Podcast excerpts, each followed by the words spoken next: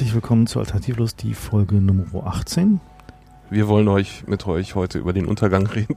über den Untergang, nein, über was nach dem Untergang kommt.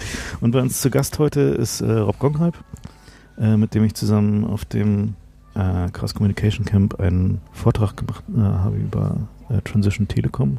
Hallo Rob. Hallo. Und äh, wir wollen uns heute darüber unterhalten, zum einen, was liegt denn so alles vor uns mit irgendwie solchen Sachen wie Peak Oil und endenden Ressourcen und Finanzkrisen und zum anderen wollen wir auch ein bisschen darüber reden, was wir denn so als Hacker oder als Leute, die Technologie interessiert sind, tun können, um dafür zu sorgen, dass wir auch hinterher noch telefonieren und äh, unseren Porn runterladen können. Und die. Äh, Na, und wieso das überhaupt ja, ein Problem wie, ist. Wieso es ein Problem ist, so, also warum wir nicht davon ausgehen können, dass unser Google Mail auch irgendwie in fünf Jahren noch problemlos da sein wird. Das sind heute so, die, so ein bisschen die Themen. Ja, und da fangen wir mal ein bisschen an. So. Ja, also die erste Überlegung äh, bei vielen Leuten, die sich mit dem Thema beschäftigen, ist äh, Peak Oil. Und darunter versteht man eine, eine These aus den 70ern ursprünglich, ähm, bei der es heißt, dass das Öl der Welt endlich ist und dass es äh, zu irgendeinem Zeitpunkt äh, der Punkt überschritten ist, wo die Preise für das Fördern stabil sind oder nach unten gehen. Und ab da äh, ist der Punkt überschritten, wo Öl einfach immer nur noch teurer wird. Und damit natürlich auch. Ja, Peak Oil ist nicht aus den 70ern. Peak Oil ist noch von, von vorher, ist aus den 50ern, wenn ich es richtig habe. Ich habe 72 gehört, aber das kann sein, dass es vorher auch schon was gab. Nee, es ist die Vorhersage der Oil Peak in, der, in den Vereinigten Staaten. Äh, Ach so, der, dann der Oil Peak war aus den 70ern. Hm. Also ähm. ich habe halt gelesen, dass es äh, ursprünglich von einem Typen kam, der äh, Verbindung zu der Atommafia hatte sozusagen. Das heißt, die, die Leute, die das Papier bezahlt haben, in dem ursprünglich das vorhergesagt wurde, die äh, waren eigentlich die, die Leute, die gerne Atomkraftwerke bauen wollten. Und daher ist das am Anfang äh, so ein bisschen diskreditiert worden. Und die Leute wollten das eigentlich auch nicht glauben. Die Idee, dass das Öl irgendwann alle ist, das, äh, da will ja auch niemand wirklich drüber nachdenken. So. Aber es zeigt sich eben in den Statistiken. Mhm. Ja, die Ölfirmen wissen das schon richtig lange und, und agieren auch schon richtig lange danach. Es wird schon echt lange keine Raffinerien mehr gebaut. Ähm, die, die maximale Fördermenge ist erreicht. Das heißt, die Hälfte der Öl ist noch in der Erde, aber die Geologie hat Eigenschaften, die dafür sorgt, dass das ist nicht wie eine Flasche, die man leer kippt und dann irgendwann kommt nichts mehr raus, sondern es ist, es ist so, so, so, so eine Kurve. Äh, man kriegt immer pro Jahr immer mehr Öl aus einer Quelle und dann Irgendwann erreicht man das die maximale Menge und dann eigentlich gleich danach kriegt man jedes Jahr weniger. Und als Aggregat von alle Quellen zusammen äh, hat auch die ganze Erde also so, so, so, so eine Kurve, wo es irgendwann die maximale Fördermenge an Öl erreicht worden ist und dann geht es danach direkt runter. Also die Sache wird ja schon länger diskutiert und äh, es gibt äh, witzigerweise genau wie äh, bei den, den Tabaktoten und bei anderen kontroversen pseudo-kontroversen Themen gibt es auch eine Gegenposition, die an dieser Stelle äh, die These vertritt, dass Öl eben nicht organisch generiert ist, sondern irgendwie aus dem Gestein kommt und daher unendlich ist. Aber das ist eigentlich genauso diskreditiert wie diese Gegenthesen zu, äh, dass vielleicht Tabak doch nicht tödlich ist und so. Dafür gibt es keinerlei Beweis. In, es gibt keinerlei Beweise. Form. Das wird gerne hochgehalten in den Internetforen. Das werdet ihr wahrscheinlich sehen, wenn ihr nach dem Thema ein bisschen googelt. Aber äh, wissenschaftlich gesehen ist da gibt es keine Beweise dafür. Ähm, wir sollten kurz nochmal sagen, wenn ihr hier so ein paar Hintergrundgeräusche hört, wir sitzen halt auf dem Chaos Communication Camp und ähm, da sind so Nebengeräusche von irgendwie Hubschraubern vorbeifahrenden Panzern, äh, lustigen Musikfahrzeugen äh, und ähnlichem total normal.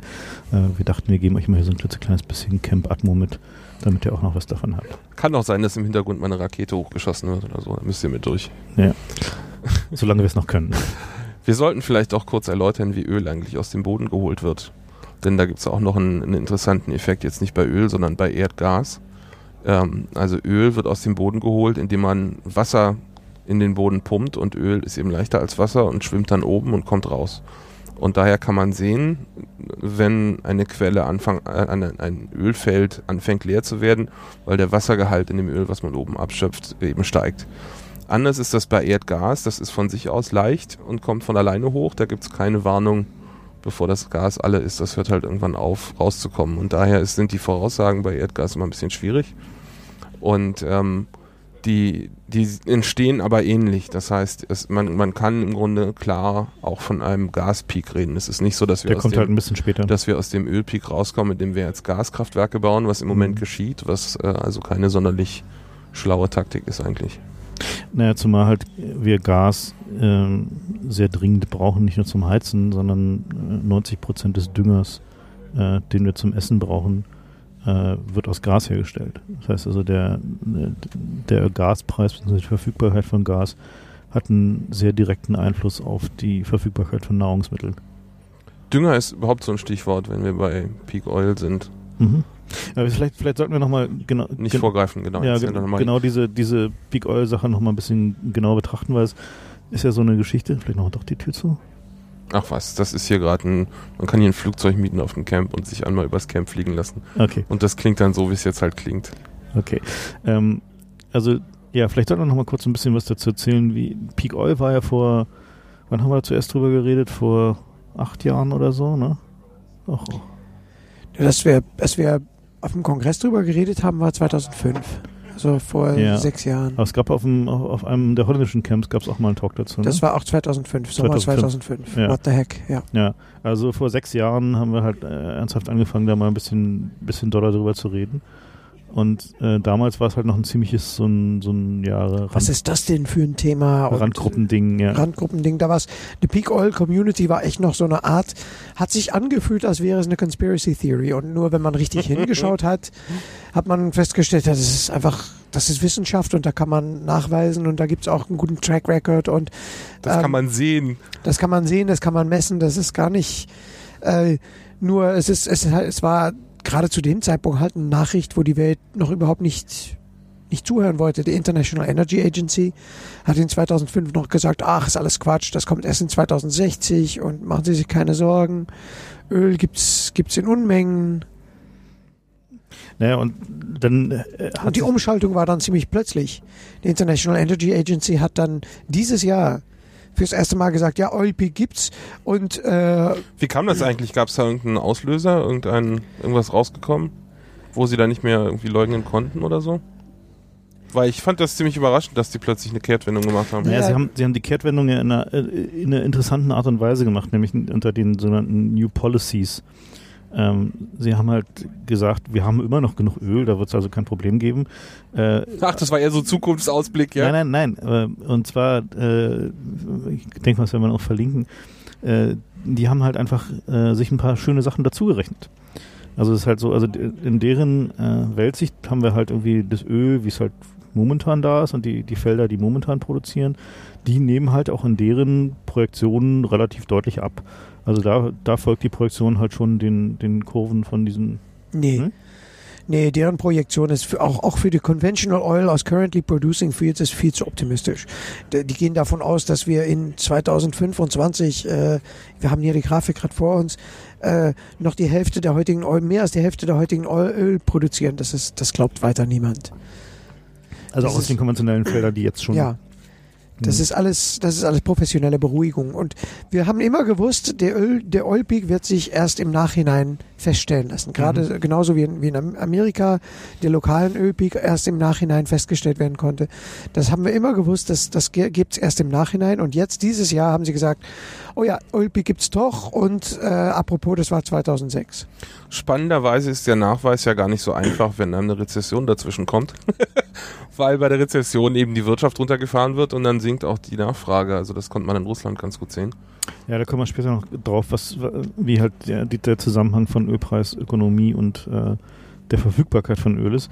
Also Aber die halt Indikatoren sind schon ziemlich deutlich. Also das kann man im Grunde nicht mehr leugnen. Also was man nochmal vielleicht nochmal wiederholen sollte, weil es extrem wichtig ist, das Verständnis von allem, was kommt, ist, ist Peak Oil heißt nicht, dass Öl alle ist, sondern es heißt nur, dass wir, dass die Menge des verfügbaren Öls, also die tatsächlich gepumpt werden kann, weniger wird. Die jährliche Fördermenge Die geht jährliche runter. Fördermenge geht runter. Also was halt überhaupt geht, wenn man ganz doll an den Pumpen äh, saugt so. Und die, äh, die Internationale Energieorganisation hat äh, gesagt, na ja, und dann haben wir halt noch so Felder, von denen wir wissen, dass da Öl ist, die können wir halt noch ausbeuten. Und dann gibt es noch Felder, die müssen wir noch finden. Ne? Also das ist auch ein, ein nicht ganz Ja, das ist- Teil der Das Kurve. glaubt niemand, dass das, dass wir noch wachsende äh, äh, Discovery, also Newfield Discovery haben Hm. in 2035, da, dass das noch wächst. Da, das, das glauben die selber nicht, echt also nicht. Interessant an dieser Kurve finde ich halt, dass jedes, Mal, äh, also jedes einzelne- Oil Discoveries haben so einen Peak. Mhm. Äh, und die Peak ist dann, glaube ich, immer 30 Jahre vor äh, den Exploration Peak. Mhm. Und diesen Peak war schon. Diesen Peak haben wir schon längst hinter uns. Mhm. Also lustigerweise gibt es noch einen anderen Effekt. Das heißt, selbst wenn es mehr Discoveries gibt, also mehr Ölfelder gefunden werden, so sinkt doch die Größe der Ölfelder, weil wir eben die großen offensichtlich zu finden schon längst haben. Mhm. Ja, das heißt, äh, ein, ein weiterer Effekt ist, dass die Angaben über die, die Menge des Öls im Boden auch auseinandergehen aus äh, ökonomischen Gründen. Also was in diesen Feldern ist. Ne? was in den Feldern drin ist, ja. also es geht, geht bis hin dazu, dass in, in einzelnen Ländern, die also die sehr abhängig sind von, äh, von ihren Ölexporten, die Informationen darüber, wie viel in welchen Feldern noch drin ist, werden innerhalb von diesen Ländern auch segmentiert. Also da gibt es dann halt so eine Corporate Metallization, wo sie also einfach den, äh, jeder Field Manager oder jede Unit, die halt ein, ein, ein Teilfeld managt, weiß zwar ungefähr noch so wie viel da drin ist, aber niemand in diesem Land, außer vielleicht hat den der, Überblick. der Präsident und zwei, drei Berater, wissen genau, wie viel insgesamt in allen Fällen noch drin ist. So, und äh, Damit man, keine Panik ausbricht oder gibt es da noch andere? naja, äh, hat natürlich mehrere Gründe. Einer der Gründe ist natürlich, dass du äh, innerhalb der OPEC werden ja deine Wegen der Quota? werden die Quote nach den Reserven äh, kalkuliert und zum anderen, wenn du weißt, wie viel in so einem Land noch zu holen ist, dann kannst du natürlich auch an deine, deine Politik gegenüber diesem Land entsprechend gestalten. Ne? Ja. Also Hm. kannst halt irgendwie sagen, naja, ihr habt sowieso nur noch zehn Jahre, dann, naja, hm, sind vielleicht eure Forderungen etwas überzogen. Ne? Also es gibt ja so äh, zwei, drei Lichtblicke gibt es ja noch. Also man kann zum Beispiel sehen, dass Libyen relativ große Reserven hat, die äh, zu einem geringen Teil nur exportiert wurden. Die meisten Leute, ähm, die mit, mit großen Ölfeldern, haben so doll gesaugt, wie sie konnten. Die Ausnahmen sind eigentlich der ähm, Irak Mhm. und Libyen zu einem kleineren Teil. Das heißt, es gibt im Moment auch Leute, die behaupten, ja, das ist alles kein Problem, weil im Irak noch so riesige Vorkommen sind. Ähm, aber das stimmt eben nicht, weil entsprechend die anderen Vorkommen abnehmen. Also selbst wenn man damit ein bisschen was kompensieren kann, der Trend ist doch klar. Und die Sachen, die, die neu gefunden werden, sind halt auch immer schwieriger auszubeuten. Also jetzt die, Vor allem teurer. also Also, die, das, die, die großen Vorkommen, die jetzt gerade gefunden wurden vor Brasilien, wo sie alle so gejubelt haben, äh, da mussten sie auf dann 4000 Meter bohren. Ja. So. Da gibt es auch nochmal ein wichtiger Unterschied. Es gibt teuer und es gibt äh, Energy Return on Energy Investment, invested, nicht rentabel. Und das sind zwei andere Sachen. das ist in Kanada, ne? ja, es Das gibt, fand ich in Kanada bizarr. Da gibt es ja die, immer wieder diese, diese ähm, aber Teer- vielleicht sollen wir, sollen wir das mal, mal kurz erklären. Genau. Ja, in Kanada kann man das gut illustrieren, denn die haben so, so Teersand, wo man das Öl extrahieren kann. Aber da braucht man so viel Energie für, dass, es sich, dass deren Plan ist, dass sie dann ein paar Atomkraftwerke hinstellen, damit sie das, damit, weil, weil sie mehr Energie aufwenden müssten, als sie aus dem Öl direkt rauskriegen können wieder. Das heißt, wenn sie das gesamte Öl, was sie da fördern, gleich wieder verbrennen, um weiteres Öl zu fördern, würde sich das nicht lohnen. Das lohnt sich nur, wenn man die subventionierte Atomenergie dafür benutzt. Und das ist ja schon ein klares Zeichen, dass hier eigentlich, äh, dass es nicht sich lohnt. Das ist Und nur das so eine ist- Notfallmaßnahme eigentlich. Und das ist dann wieder nur erklärbar mit Panik um der Transportinfrastruktur. Der Transportinfrastruktur müsste jetzt auf andere Sachen als Öl umgeschaltet sein. Ist sie aber nicht. Das Und dauert, das dauert Ja. 20 bis 30 Jahre, bevor man so eine Infrastruktur weltweit umschaltet, bevor man äh, und die Zeit haben wir jetzt nicht mehr. Arbeitet da überhaupt jemand dran? Weil ich sehe da nicht so Ja. viele Indizien. Ähm, also ja, Frank hat ein E-Bike. Äh, Ja, super. Ich habe ich hab ein E-Bike und äh, interessanterweise, ich äh, sprach vor einer Weile mal mit einem Hersteller, also mit jemandem, der bei einem Hersteller von so Zapfanlagen, also Tankstellen, Zapfsäulen und Mhm. so arbeitet. Und die stellen sich halt schon auf eine Zeit ein, wo es nicht mehr eine, eine Art von Energie gibt, sondern wo es halt dann solche Sachen wie zum Beispiel Energie-Cartridges gibt, die du halt mit deinem Auto mietest und So die du ein Buffet sozusagen. die du an der Tankstelle halt austauscht und an so einem Automaten oder ähm, die denken halt auch über flüssig Batterietreibstoffe nach, die dann halt so mehr so, naja, so joghurtartige Konsistenz haben und so. Also da, die, die denken ja schon drüber nach, aber das Problem ist halt, dass, denn, dass die, die Infrastrukturkosten, die durch diese Komplexität entstehen, sind natürlich hoch. Ist halt, also schon das, was wir heute haben, irgendwie den Diesel und irgendwie die, die drei Sorten Benzin und so da durch die Gegend zu fahren und zu pumpen und zu lagern, ähm, ist groß, aber in dem Augenblick, wo man halt noch mal mehr äh, verschiedene Sorten hat und nochmal mehr verschiedene Konzepte hat, äh, steigen natürlich einfach auch die ganzen, die ganzen Handlingkosten an und Äh, es funktioniert dann eben nur wiederum in den Verbreitungsgebieten. Also Diesel und Benzin kriegst du halt auch irgendwie im hintersten Afrika noch. So, und äh, das wird halt echt lange dauern, bis eine ähnliche Infrastruktur äh, ja, für einen oder mehrere Ersatzenergieträger halt irgendwie so weit sein wird, dass sie auch bis da verfügbar sein wird. Ja, wenn wir das Ganze jetzt mal so, so ein bisschen historisch betrachten, ist Öl ja sozusagen so ein gewisser Joker, den die Menschheit hatte, ähm, um uns irgendwie aus dem Sumpf zu ziehen. Und äh, also. Naja, das ist halt so ein Ökosystem.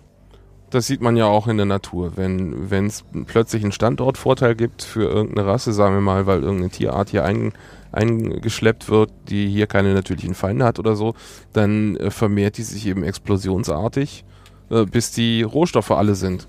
Und so ist das bei den Menschen und Öl auch gewesen. Wir haben halt einen unglaublichen exponentiellen Bevölkerungszuwachs äh, in den letzten, weiß ich, 100 Jahren oder was, wann, wo man da die, den Punkt ziehen will.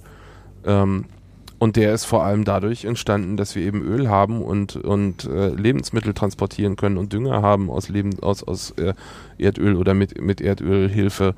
Und vor allem eben dieser, äh, der Transport von den, von den Lebensmitteln, dass wir eben nicht mehr darauf angewiesen sind, überall Farmen zu haben, heißt eben, dass wir heute auch in, im Brachland wohnen können als, als Menschenrasse. Und das sieht man an der Explosion der Bevölkerung sehr gut. Und das kann eigentlich nicht aufrechterhalten werden, wenn das Öl äh, jetzt zu Ende geht. Da muss äh, ein Wunder geschehen. Ja, da kann man auch ein bisschen von, von Öl runter, äh, von Öl hochzoomen, äh, weil es gibt viele Ressourcen, die jetzt alle sind. Es gibt viele Ressourcen, äh, die, wo wir jetzt so ein bisschen langsam am Ende sind. Und, und es gibt in, aus 1972 gibt es einen Report Limits to Growth, ziemlich bekannt, Club of Rome mhm. hat es commissioned, MIT hat da Computermodelle gemacht und die haben gerechnet und gerechnet an, an wie der Erde aus, so in äh, wie das weitergeht, wenn, wenn, wenn jetzt die Bevölkerung weiter wächst. Ja, also zum Beispiel sowas wie Kupfer oder, oder schon Zement ist ein Problem. Also China hat mehr Bedarf. Und die hatten, die hatten ein Modell, das, das ja. hieß Business as usual. Höchst unwahrscheinlich, dass die Menschheit da nichts macht und dass wir äh, nach 2000 noch genauso weitergemacht haben wie heute.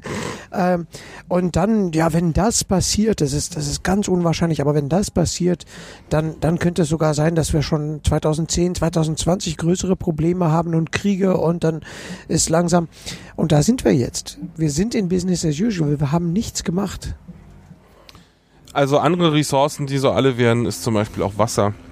Ja, also das sind nicht nur Sachen, die man aus dem Boden tankt und dann industriell verwendet, sondern auch äh, Trinkwasser ist ein echtes Problem.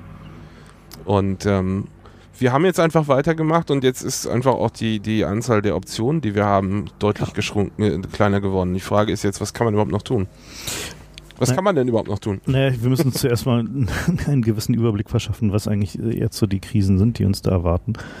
Und ähm, eine der, der interessanten Probleme dabei ist halt natürlich zum einen, dass äh, ja unser Lebensmittel, äh, ja unsere Lebensmittelversorgung nicht nur durch Energiemangel bedroht wird, sondern auch durch, durch Bodenerosion, dadurch, dass Wasser das nächste sein wird, worum Kriege geführt werden.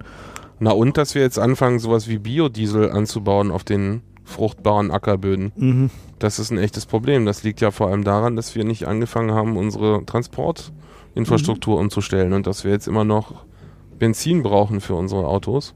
Ja. Und ähm, die, der Notnagel ist eben dieses Biodieselzeug, was ja eigentlich ganz gut klingt. Aber ähm, in der Praxis ist das eben keine Lösung. Weil A, dass dadurch weniger Lebensmittel angebaut werden können auf den Ackerflächen. Und ähm, es kommt zusätzlich noch das Problem dazu, dass es auch Spekulationen gibt. Jetzt dadurch, dass sich abzeichnet, dass die Lebensmittel knapp werden, äh, ist das ein Spekulationsobjekt geworden, wo man am am Devisenmarkt irgendwelche Geschäfte macht inzwischen. Also es gab gerade den Bericht, dass, dass Hedgefonds äh, großflächig Ackerbauflächen in Afrika gekauft haben, wo dann die, die Leute daneben verhungern und von Hilfsorganisationen äh, mit Lebensmittelspenden äh, am mhm. Leben gehalten werden und, und rechts baut der Hedgefonds für den Export rein, für den Export Lebensmittel an. Oder und, Energie. Und, oder natürlich, ja. ist ja noch schlimmer, mhm. oder Energie. Und äh, hungernden Leuten kann man auch dann nicht, äh, denen kann man auch nicht böse sein, wenn sie sagen, naja, wir haben hier den, die Ackerfläche an, an Biodiesel verloren, dann machen wir halt den Urwald daneben weg, weil wir hier auch noch Lebensmittel brauchen. Also die, die, die ist nicht so einfach, den, den Leuten da böse zu sein, wenn sie sich hier um den Urwald scheren, aber da hat halt natürlich die ganze Menschheit ein Problem mit. Naja, das ist halt der, nächste, ja genau, der nächste Einfluss eben, dass äh, der Klimawandel dann halt einfach nur noch schlimmer wird, Ja. wenn wir die Wälder verlieren. Äh, und wir sind auch beim Klimawandel in den, äh, den Projektionen, wo niemand so richtig gedacht hat, dass es äh, ja, dass wir so, dass es so schlimm werden wird. Also die, äh, wie war es mit dem, mit dem Seeeis? Ja, da gibt es so Grafiken, dass das äh, ähm, im Arktik äh, äh, von, von Winter auf Sommer gibt es eine Menge äh, an Millions of Square Kilometers, was, was mit, mit, mit Eis bedeckt ist. Und das geht dramatisch runter. Das, na, so nach 2005 äh, sagen Scientists, it fell off a cliff. Also Die es geht noch erwartet, schlimmer dass das- runter, als die Projektionen waren. Ja. Das geht eh schon runter wegen, wegen der, Der ganze Klimawandel, ja, aber es Jahreszeiten, aber es geht eben noch schlimmer runter als die übelsten Projektionen, die wir haben. Ja, das, dasselbe ähm, haben wir auch beim, äh, bei, beim Anstieg des, äh, des Meeresspiegels, Spiegels, was äh, gerade für euch Holländer natürlich besonders interessant ist. Da äh, sind wir auch außerhalb der mittlerweile der Projektionen, die halt noch in, in, von diesem Weltklimarat äh, beschlossen wurden. Mhm. Das heißt, also, Ja, in 2007 gab es Modelle und da gab es so eine Bandbreite und die Best Cases in der heutigen Studien liegen schon weit über die Worst Cases von 2007. Und das ist schon signifikant, weil das heißt, in vier Jahren hat sich das also schon verdoppelt, was, die, was die denken, dass da passieren wird. ne, Aber das, das Grundproblem ist halt, äh, äh, wie, wie auf Englisch gesagt wird, the economy is a wholly owned subsidiary of the ecology. Äh, alles, was wir Menschen machen, nimmt aus der Natur äh, Rohstoffe und äh, bringt Abfälle in die Natur wieder zurück rein. Und äh, die Erde hat eine bestimmte Kapazität an Sources für Rohstoffe und eine bestimmte Kapazität an Sinks für, für Abfälle.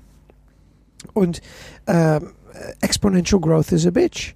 Äh, wenn, wenn die menschliche Aktivität wächst, wach, wächst auch die Kapazität, um weiter zu wachsen.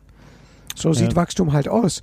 Das heißt, äh, auch bei dreieinhalb Prozent pro Jahr, was, was ein, ein moderater Wachstum für, für menschliche Aktivität genannt wird, äh, verdoppelt sich die menschliche Aktivität und damit auch die Belastung der Sources und Sinks in der Ökologie jede 20 Jahren. Und in China wird noch viel schneller gewachsen und, ähm, und verdoppeln und verdoppeln und verdoppeln ist so eine Exponentialkurve. mhm. Wenn man das jede 20 Jahre macht, dann ist man irgendwann äh, übersteigt man das, was der, was der ganze Planeten an Sources und Sinks zu bieten hat. Wir, wir, wir drehen jetzt, sagen wir mal, bei 140, 150 Prozent der Planeten. Was heißt, dass wir nicht, äh, dass, dass wir Also du meinst, wir haben 140, sind schon- wir sind 150 schon zu Prozent weit. der, der Carrying Capacity erreicht. Wir sind auf 140 Prozent der Carrying Capacity. Was heißt, äh, wir leben nicht mehr auf der Zinsen unserer Spargelder, sondern wir leben auf, auf, von, von dieser Spargelder Von der selber. Substanz. Und das, die Lebensqualität ändert sich damit nicht. Wenn man, wenn man Spargelder hat und irgendwann gibt man mehr aus, als dass man Zinsen von der Bank bekommt, dann ändert sich die Lebensqualität nicht, nur irgendwann ist das Geld alle. Und dann ändert sich die Lebensqualität doch dramatisch. und, und da sind wir. Wir, wir, wir haben diese, diese Carrying Capacity of Earth überschritten. Und alle Modelle, die, die es dafür gibt, auch schon aus 1972, reden von Population Overshoot und Population Collapse. Das Mhm. war dann in diese Modelle so 2040 bis 2060 60 errechnet. Aber da gibt's dann so, so, einen- so, so einen rapiden äh, äh, Bevölkerungsanwachs und dann irgendwann crasht das wieder runter. Und das wäre, es wäre ganz schön, wenn, wenn, wenn das irgendwie vorzubeugen wäre. Wenn, wenn das, da gab's dann, dafür gibt's auch so, so, so einen Begriff, das heißt dann die Soft Landing Scenarios. Wie kriegen wir das irgendwie so geregelt, dass, dass die Menschheit sich auf ein Level stabilisiert und auch die Aktivitäten sich auf ein Level stabilisieren, wo wir, wo wir weiter können, wo wir weitermachen können. Steady State Economies ist so ein Wort. Non-Growth Economies. Also ich, zwei Sachen würde ich da gerne anmerken. Erstens, ähm, diese Modelle sind nicht irgendwie aus der Luft gegriffen und könnten sich als falsch herausstellen, sondern das kann man in der Biologie beobachten. Zum Beispiel gab es äh, so, so, so eine Insel irgendwo in der Arktis, wo äh, irgendwelche Elche äh, hingegangen sind und die haben halt keine natürlichen Feinde und viel Fressen gehabt und haben sich halt exponentiell vermehrt. Ja. Und die Forscher sind alle zehn Jahre mal zu dieser Insel gegangen und sind halt das erste Mal hingegangen, haben so zwei, drei Elche gesehen und dachten, oh, ist ja komisch, was machen die denn hier? Und nach zehn Jahren war die gesamte Insel überrannt mit Elchen. Haben sie gesagt, naja, das ist ja schon eigentlich mehr, als die Insel ab kann und nach zehn Jahren war alle tot. Ja, also das ist nicht äh, theoretisch, sondern das kann man immer wieder beobachten. Auch äh, bei Menschen übrigens. Also wenn es irgendwie so eine Insel gibt, ähm, Grönland. ja. Trotzdem versuchen zu modeln, wie es die Welt in 50 oder 100 Jahre ist vergeht, ist schon, da gibt es schon sehr viele Parameter, die man irgendwie in diese Software verarbeiten muss. Da, die, die, die Margen für Unsicherheit da sind groß, muss Aber man die, halt so die sagen. generelle Aber die Bewegung ist klar. Basisprinzipien, dass, dass, dass, dass das irgendwie schief geht, dass, dass wir die Generation sind, die es nicht nochmal verdoppeln sehen kann, dass wir mit dreieinhalb Prozent pro Jahr Wachstum nicht nochmal die, die menschliche Aktivität verdoppeln sehen können, das ist klar. Das Ja. ist mathematische Sicherheit, da kann man, da kann man sich nicht dran entziehen. So, der zweite Punkt ist, dass es auch ein mentales Problem ist. Also wenn man jetzt in die Bildzeitung guckt, da war irgendwie vor ein paar Tagen so, oder BZ, irgendwie Berliner, so eine Boulevardscheiß, da war halt irgendwie so eine, so eine, so eine Überschrift, äh, gute Nachricht, Babyboom in Ostberlin. Weil die halt vorher Panik gemacht hatten, unsere Bevölkerung stirbt weg und dann heißt es, oh super, wir haben Babyboom. Und diese Idee, äh, Bevölkerungszuwachs gut, Bevölkerungssenken schlecht, da müssen wir weg von. Ja, das Wachstum ist, einfach alles, was der Menschheit bis jetzt gemacht hat. Ja, da sind wir halt Alles- gewöhnt dran. Wir- Aber das- aber das ist da das, alle, alles, alles, was wir damit assoziieren, ist gut und alles, was mit, mit, mit Decline zu tun hat, ist schlecht. Das, das ist halt unsere Geschichte. Das haben wir 50.000 Jahre, haben Menschen nichts anderes gemacht, als versuchen, ihren Aktivitäten wachsen zu lassen. Und inklusive unseres Geldes. Ja. Also es ist halt der, einer der, der, der wesentlichen Problempunkte an, an diesem Ende des Wachstums, was wir jetzt ja gerade sehen, ist, dass unser Geld auf Wachstum beruht. Das haben wir in der letzten Sendung, äh, in der vorletzten auch ein bisschen besprochen. Äh, einfach mal zu verstehen, dass unser Geld immer nur von morgen geborgt ist, also von dem Geld, was morgen erzeugt wird durch Wachstum. Und es funktioniert halt so lange ganz gut, wie ja, es Wirtschaftswachstum gibt, also wie halt morgen mehr ist als heute. Und in dem Augenblick, wo morgen weniger ist als heute, bricht halt eben auch unser Geldsystem zusammen. Und ich glaube, das ist das, was wir gerade sehen, wenn wir so die Nachrichten klicken. Ja, also die, wir sehen, wir haben da sozusagen eine, äh, ja, wir leben in interessanten Zeiten, wie der, dieser angeblich chinesische Fluch äh, es sagte, äh, von dem wir herausgefunden haben, dass er offensichtlich kein chinesischer Fluch ist. Ist doch egal, was das ist. Aber jedenfalls, der Punkt ist, wir haben ein Problem, wir müssen das einsehen und wir müssen uns fragen, wie reagieren wir darauf? Ja, was können wir jetzt tun? Ja, ich habe hier aufs Camp mit vielen Leuten gesprochen und die erste Reaktion von vielen Leuten war dann, war dann, äh, ist doch schade, weil äh, äh, man will doch als, als Mensch weiter wachsen, man will eigentlich weiter nach dem Westen ziehen, können wir nicht im Weltraum rein, wir müssen doch dieses, dieses, wenn hier zu voll ist, müssen wir irgendwo anders hin und da weiter wachsen. Das ist auch so, ein- so, ein- so ein Ding, was in die Menschen drin ist. Mhm. Äh, und das ist dann erstmal schade, äh, bis man die Leute dann erzählt, dass, dass, dass dieses, diese Welt, die jetzt auf uns zukommt, wobei wir neue Modelle erfinden müssen, wobei es ein, ein Patchwork an, an, an funktionierende und nicht funktionierende Modelle gibt, wobei es vielleicht City-States gibt und, und dieses, diese Zeiten von Zerfall äh, und, und das Suchen nach neue Modelle, die funktionieren, dieses äh, Non-Growth Economy, das Erfinden von, von das ganze Neue, dass das eigentlich auch Pioneering ist. Vor allem ist es spannend, weil wir es noch nicht hatten. Ja? Mhm. Und das ist doch das Tollste, was man haben kann im Leben. Sachen machen, die es noch nicht gab. Genau. Und da wollen wir mal jetzt ein bisschen drüber reden. Tja. Nachdem wir sozusagen jetzt durch den, wir hatten in unserem Vortrag hatten wir irgendwie einen äh, äh, Emotional Low Point Indicator Slide und äh, der, Zeit, jetzt geht's bergauf. der Zeitpunkt ist ungefähr jetzt in, in dieser Sendung, also dass wir jetzt mal versuchen ein bisschen drüber zu reden, äh, was passiert denn denn eigentlich und äh, also ganz praktisch im Alltag und wie geht man damit um und was für Möglichkeiten hat man da möglicherweise eben auch neue Ideen zu entwickeln, äh, ja auch zu überleben, was ja auch nicht so ganz unwichtig ist, äh, und Zukunft halt auch zu gestalten und äh, möglicherweise sogar vielleicht sogar ein bisschen Spaß dabei zu haben. Und ähm, Na, in erster Linie erstmal sehen, welche Probleme sich da ergeben könnten. Damit wir da nicht überrascht werden, ne? gut, also gut, vielleicht war es noch nicht der Low Emotional Low Point. Naja, ich meine, man muss es ja kommen sehen, damit man was tun kann dagegen. Ja. Ähm, Ja, also um es zusammenzufassen, unser Leben wird vermutlich doch sich in den nächsten Jahren ziemlich drastisch ändern. Äh, es wird vermutlich nicht das Ende der Welt sein. So, mhm. also zumindest sieht es äh, gerade nicht danach aus, sondern es wird mehr so ein, ja, Dinge werden halt ein bisschen holpriger und ein bisschen äh, interessanter und schwieriger, aber es wird sicherlich nicht, ist sicherlich nicht der Zeitpunkt. Äh Was erstmal wichtig ist, um zu sagen, ist, dass wir jetzt nicht, grosso modo sind wir jetzt nicht glücklich. Ja. Äh, äh, Leute, die ich kenne, arbeiten sich im Kreis, um irgendwie ihr Haus bezahlt zu bekommen. Äh, wir werden in, in großen Mengen mediziert, äh, äh, Antidepressiva, äh, Antipsychotika, äh, äh, Kinder bekommen Ritalin. Ähm, alles, um uns funktionieren zu lassen in einer immer schneller äh, nach unten wachsenden Wirtschaft. Äh, wir sind jetzt nicht glücklich. Also bevor wir da, äh, alles wird schwierig und vielleicht werden wir da ganz unglücklich. Ich, ich sehe eigentlich äh, diese ganzen Änderungen, die auf uns zukommen, als, als für individuelle Menschen grundsätzlich positiv.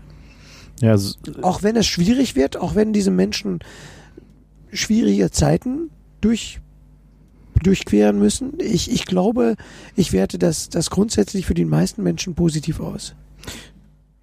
Und zwar unter anderem auch deswegen, weil der ähm, ja, Stabilität muss ja nicht zwingend heißen, dass es eben ein stabiles Wachstum ist, sondern Stabilität kann ja eben auch heißen, dass es einfach erstmal alles etwas weniger schnell, etwas weniger hektisch, etwas weniger Konkurrenz belastet wird. Und einer der Effekte, den wir sicherlich haben werden, ist, wenn, also gerade wenn Öl teurer wird, äh, ist, dass alles langsamer wird.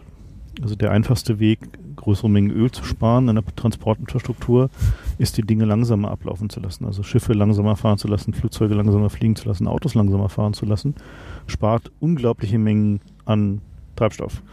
Wobei so richtig schnell fahren die bisher auch nicht. Die haben halt dann entsprechend mehr Schiffe unterwegs. Damit, also der, der, du, du optimierst nicht, wie viel du transportierst, sondern optimierst, wie viel pro Zeiteinheit im Hafen von Rotterdam ankommt. Und wenn du langsamer fährst, musst du halt mehr Schiffe unterwegs haben. Aber das ist ja, das ist ja ein Festkostendings, das sind ja keine laufenden Kosten. Also du kannst bei den gleichen laufenden Kosten kannst, also die, die kannst du entweder ein paar schnelle Schiffe oder mehrere lange, langsamere Schiffe haben, die bringen gleich viel Material pro Woche an. Nee, stimmt nicht. Nee. nee? Äh, als, als die, die erste Finanzkrise, die, die, äh, die Schuldenkrise in 2008 ausbrach, äh, haben, sind die ganze Ozean-Containerschiffe äh, langsamer gefahren. Dieselbe Schiffe sind einfach langsamer gefahren, damit es richtig viel Treibstoff gespart hat. Also ich habe gelesen, dass es eher damit zu tun hatte, dass sie glauben, dass in der Zeit, wo sie fahren, die Preise nur hochgehen können, weil sie gerade im Keller waren. Das war, was ich gehört Ich habe gehört, dass die Leute Containerschiffweise also Öl gekauft haben und es dann ein Jahr das Schiff einfach mal da haben rumliegen lassen. das ist aber ein anderes, anderes Problem. Na gut. Worum es geht, ist ja tatsächlich ein langsamer werden der Wirtschaft. So. Und das äh, sehen wir heutzutage auch schon bei, äh, bei Fluggesellschaften. Mhm. Wenn du so billig, Billigfluggesellschaften fliegst. Die fliegen langsamer. Die fliegen halt mit 700 km/h, nicht mit 900 km/h. So, und dann sitzt du halt zwei Stunden länger für den Langstreckenflug, aber du sparst halt eben noch ein paar hundert Euro, weil du halt eben nicht so viel Treibstoff verbrauchst. aber das ist ja nicht wirklich langsamer.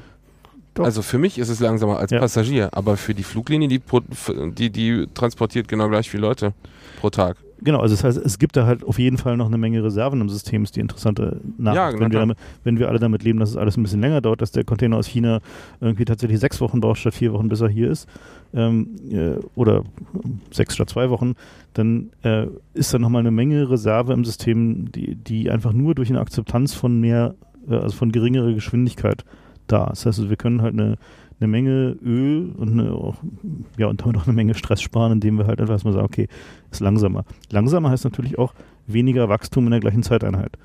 Also du kannst halt nicht genauso viel beziehungsweise mehr, mehr bewegen in derselben Zeiteinheit, sondern wird halt weniger. Und die ähm, eine andere Möglichkeit ist natürlich Energieeffizienz zu steigern. Und da zeigt sich aber das interessante Problem, dass bei allem, was wir bisher getan haben, um, Energieeffizienz zu steigern. Das also, haben wir zwar geschafft, aber der Effekt war gegenteilig, ne? Genau, der Effekt war bestenfalls null, so, äh, weil die Leute, wenn sie anfangen zu sehen, okay, das, die neue Air Condition verbraucht weniger Strom, lassen sie halt länger laufen. Ja, oder, Oder kaufen sich noch, noch eine. Oder kaufen sich halt noch oder kaufen sich überhaupt erstmal eine. Ja, also es ist ja durchaus ein, äh, durchaus ein Phänomen, dass, äh, dass man halt da einen, äh, ja, so, eine Kompensa so einen Kompensationseffekt hat, der äh, die Effizienzgewinne wieder auffrisst. Das heißt also dieses, ähm, wir werden uns da schon irgendwie rauswieseln, stimmt halt einfach nur zu einem zum geringen Prozentsatz. Es wird uns möglicherweise Zeit kaufen, die wir brauchen, aber es wird nicht dazu führen, dass sich das Problem löst. So, sondern wir fahren halt langsamer, wir machen mehr Energieeffizienz, aber das Öl wird trotzdem immer noch weniger. Das heißt, es ist halt der. Ja, nun, also der Hm. Punkt, den ich zu machen versucht habe, war, dass es nicht heißt, dass wir hier weniger iPods im Regal haben, sondern es dauert nur länger, bis das iPod hier ist. Aber das ist uns für uns egal, weil dann schicken die halt mehr Schiffe, die langsamer fahren. Ich glaube, wir werden ein weniger iPods im Regal haben. Meinst du? Also ich gehe ganz fest davon aus, dass also die, Gut, wäre nicht das Schlechteste. dass die Update, dass die, dass die, dass die Update-Frequenz gerade von, von Konsumgütern. Ja, die Update-Frequenz, die wird natürlich sinken, Ja. aber es heißt nicht, dass wir hier weniger Waren haben, sondern das heißt nur, dass die länger unterwegs waren, bis sie bei uns im Regal standen. Ja, und es wird auch nicht dazu führen, dass es jedes Jahr ein neues iPhone gibt, sondern vielleicht nur alle zwei Jahre, drei Jahre, vier Jahre, fünf Jahre. So, ne? Das wäre auch nicht das Schlechteste, oder? So, und ich meine, wir, wir sind ja ohnehin bei äh, an vielen Punkten, also gerade zum Beispiel bei ähm, Rechen, äh, Rechenpower, äh, sind wir an einem Punkt, wo es ohnehin gerade so gewisse natürliche Grenzen von zum Beispiel Moore's Law sich äh, zu offenbaren scheinen. Dann, es gibt ja, also diese, diese ganzen angeblichen Gesetze zu Moore's Law ist auch so ein Beispiel, äh, sind, sind ja auch alle so eine äh, exponentiellen Wachstumsdinger. Ne? Also so ein, es- jedes Jahr wird es immer mehr, mehr Pixel, mehr, äh, mehr Prozessorleistung, mehr Speicher. Und so richtig viel braucht man davon mittlerweile aber eigentlich auch nicht mehr. Mehr, so, ne? Naja, wir werden vielleicht eher auf Software-Updates umsteigen als auf Hardware-Updates. Ne? Ja, klar. Dass einfach Features dann freigeschaltet werden und das ist dann iPhone 5 oder was weiß ich was. Ja, oder die Software wird vielleicht. ja, naja, könnte, eben, aber also vielleicht könnte sogar die Software mal besser werden. Also, obwohl, nein, also gut, da würde ich jetzt nicht von ausgehen. die Wahrscheinlichkeit ist äh, nicht so hoch. ja, also jedenfalls, das heißt nicht, dass wir alle hungern werden, wenn das Öl teurer wird, sondern es das heißt nur, dass wir dann vielleicht keine Avocado mehr hier haben oder keine, was weiß ich, Bananen, sondern dass wir eben mehr lokale Sachen hier haben werden. Und das ist ja ein Trend, den wir sowieso beobachten, aus anderen Gründen allerdings äh, in letzter Zeit bei Essen zumindest, dass diese Bio-Bewegung dazu geführt hat, dass wir mehr lokale Sachen haben und die Milch kommt inzwischen auch nicht mehr aus der Deutschlandzentrale, sondern die kommt schon dann aus wie Brandenburg oder so, wenn man in Berlin kauft. Ähm, also das, den Trend sieht man ja eh. Vielleicht, ob das jetzt mit dem Öl zu tun hat oder nicht, sei mal dahingestellt, aber ich, das wird auf jeden Fall mehr werden. Ne? Ja, und viele Sachen werden halt eben auch einfach schlicht nicht verfügbar sein. Ne? ja. Also, weil ähm, äh, Tropenhölzer sind dann endgültig fertig, durch. fertig, äh, also aufbereiteten Obstsalat in der Plastischale im Supermarkt, der halt, wo die Früchte nach Marokko geflogen werden, da werden sie dann geschnitten und verpackt in diese Dinger in Tiefkühlcontainer geladen und wieder nach Deutschland geflogen, um dann da irgendwie in die Supermärkte gebracht zu werden. Sowas wird dann wohl enden. Oder zumindest nur noch irgendwie so teuer sein, dass es sich nicht mehr lohnt, das irgendwie im, im, im großen Maßstab zu betreiben. Ähm, es gibt natürlich Leute, die sagen, naja, pf, also Herrgott, also da, uns wird da schon was einfallen. Ne? Also da wird irgendwas, der Menschheit wird irgendwas einfallen, es wird da halt irgendwie einen, Ein äh, Durchbruch wird es geben, die kalte Fusion. ja, kalte Kernfusion zum Beispiel. Was, The Singularity. ja, oder die Singularity. Also Ich meine, gut, bei kalter Kernfusion habe ich immer noch so eine gewisse kleine Hoffnung, aber es Dauert nur noch 20 Jahre, ich bin mir sicher. Naja, ich, ich denke, es wird schneller gehen, falls es überhaupt geht, aber äh, das Interessante daran ist, es würde nicht alle Probleme lösen. Sondern es würde halt bestenfalls ein Drittel des Problems lösen, nämlich halt irgendwie die Verfügbarkeit von Energie. So, und äh, damit lassen sich zwar viele andere Probleme lösen, aber zum Beispiel äh, ist halt irgendwie sowas wie irgendwie Anstieg des Meeresspiegels und Klimawandel, ähm, die Probleme werden wir ohnehin haben und die gehen halt auch nicht so ohne weiteres weg. So, ne? Und äh, im Gegenteil, wenn wir halt jetzt plötzlich wieder eine Energiequelle hätten, die irgendwie äh, nahezu kostenlos und äh, universell verfügbar ist, würden wir mit diesem Wachstumsding so weitermachen und dann würden uns, keine Ahnung, Peak Copper äh, treffen oder äh, keine Ahnung, was als nächstes alle geht. Ja. Ja, also insofern. Also wir müssen jedenfalls dezentralisieren, das ist völlig klar. Und man sieht das ja jetzt schon bei der Energieversorgung. Das ist ja ein schöner Trend. In Deutschland sieht man immer mehr so Windräder und so. Das wird zunehmen, weil die Transportkosten eben auch bei Gütern zunehmen. Und wir werden wahrscheinlich weniger äh, sinnlosen Transport von Gütern sehen. Was ja im Moment auch hier so eine Subventionsgeschichte ist, ne? dass du irgendwie in der EU Subventionen ab, abgreifen kannst, wenn es ein internationales what- Whatever ist. Und deswegen halt Marokko oder äh, bei Textilien habe ich mal gelesen, dass sie das dann von äh, in, in Spanien äh, die Teile einkarren und das dann aber immer nach Bulgarien fahren und da nähen lassen, weil das dann zwei EU, äh, was weiß ich. Also das lohnt sich alles nur, Genau Ja, dann jetzt, hast du- wo dann das hast du Öl einen billig Prozess. ist. Dann hast du einen Prozess, was eigentlich Deglobalisierung ist. Ja, aber das ist ja auch nicht schlecht, oder? Nee, nee, das ist nicht schlecht. Ich sag nur, die, die ganze heutige Ideologie, Ideologie im Markt und, und wie Regierungen jetzt ihr, ihren Policies machen, ist Globalisierung. Ist, ist, alle Märkte müssen offen sein und alle Preise müssen irgendwie äh, offen zustande kommen und jeder muss auf jeder Markt agieren können und alle müssen alles kaufen und verkaufen können. Und es wird Ja, das wird auch so bleiben, oder nicht? Aber du, Nee. du wirst halt plötzlich Naja, Transportkosten haben, die das kaputt Nee. machen. naja, Das, davon kannst du nicht ausgehen. Also es ist ganz klar, dass eine, eine sinnvolle Option für Regierungen, die sehen, dass es einen Deglobalisierungstrend gibt und sich einen Vorteil verschaffen wollen, ist Protektionismus. Naja, aber da gehen wir doch im Grunde seit Jahren davon aus, dass es irgendwann wieder fett losgeht. Ja, eben, deswegen kannst du nicht- Bisher, deswegen aber kannst- nicht, gesehen, nicht doch. geschehen. Doch, Wo denn? Ist in diversen Ländern, gerade in Südamerika zum Beispiel. Ja gut, aber die EU oder also die, die uns betreffen, Ja, die nicht, EU oder? macht fetten Protektionismus gegen den Rest der Welt. Ja, nach außen, aber nicht. Ja, na gut, naja. ich meine, wir sind halt irgendwie, die EU kannst du in dem Fall. ja, aber halt, wo kommen denn die meisten Sachen her, die du kaufst? Die sind also irgendwie Taiwan, China bei Elektronik natürlich. Aber ansonsten so Lebensmittel.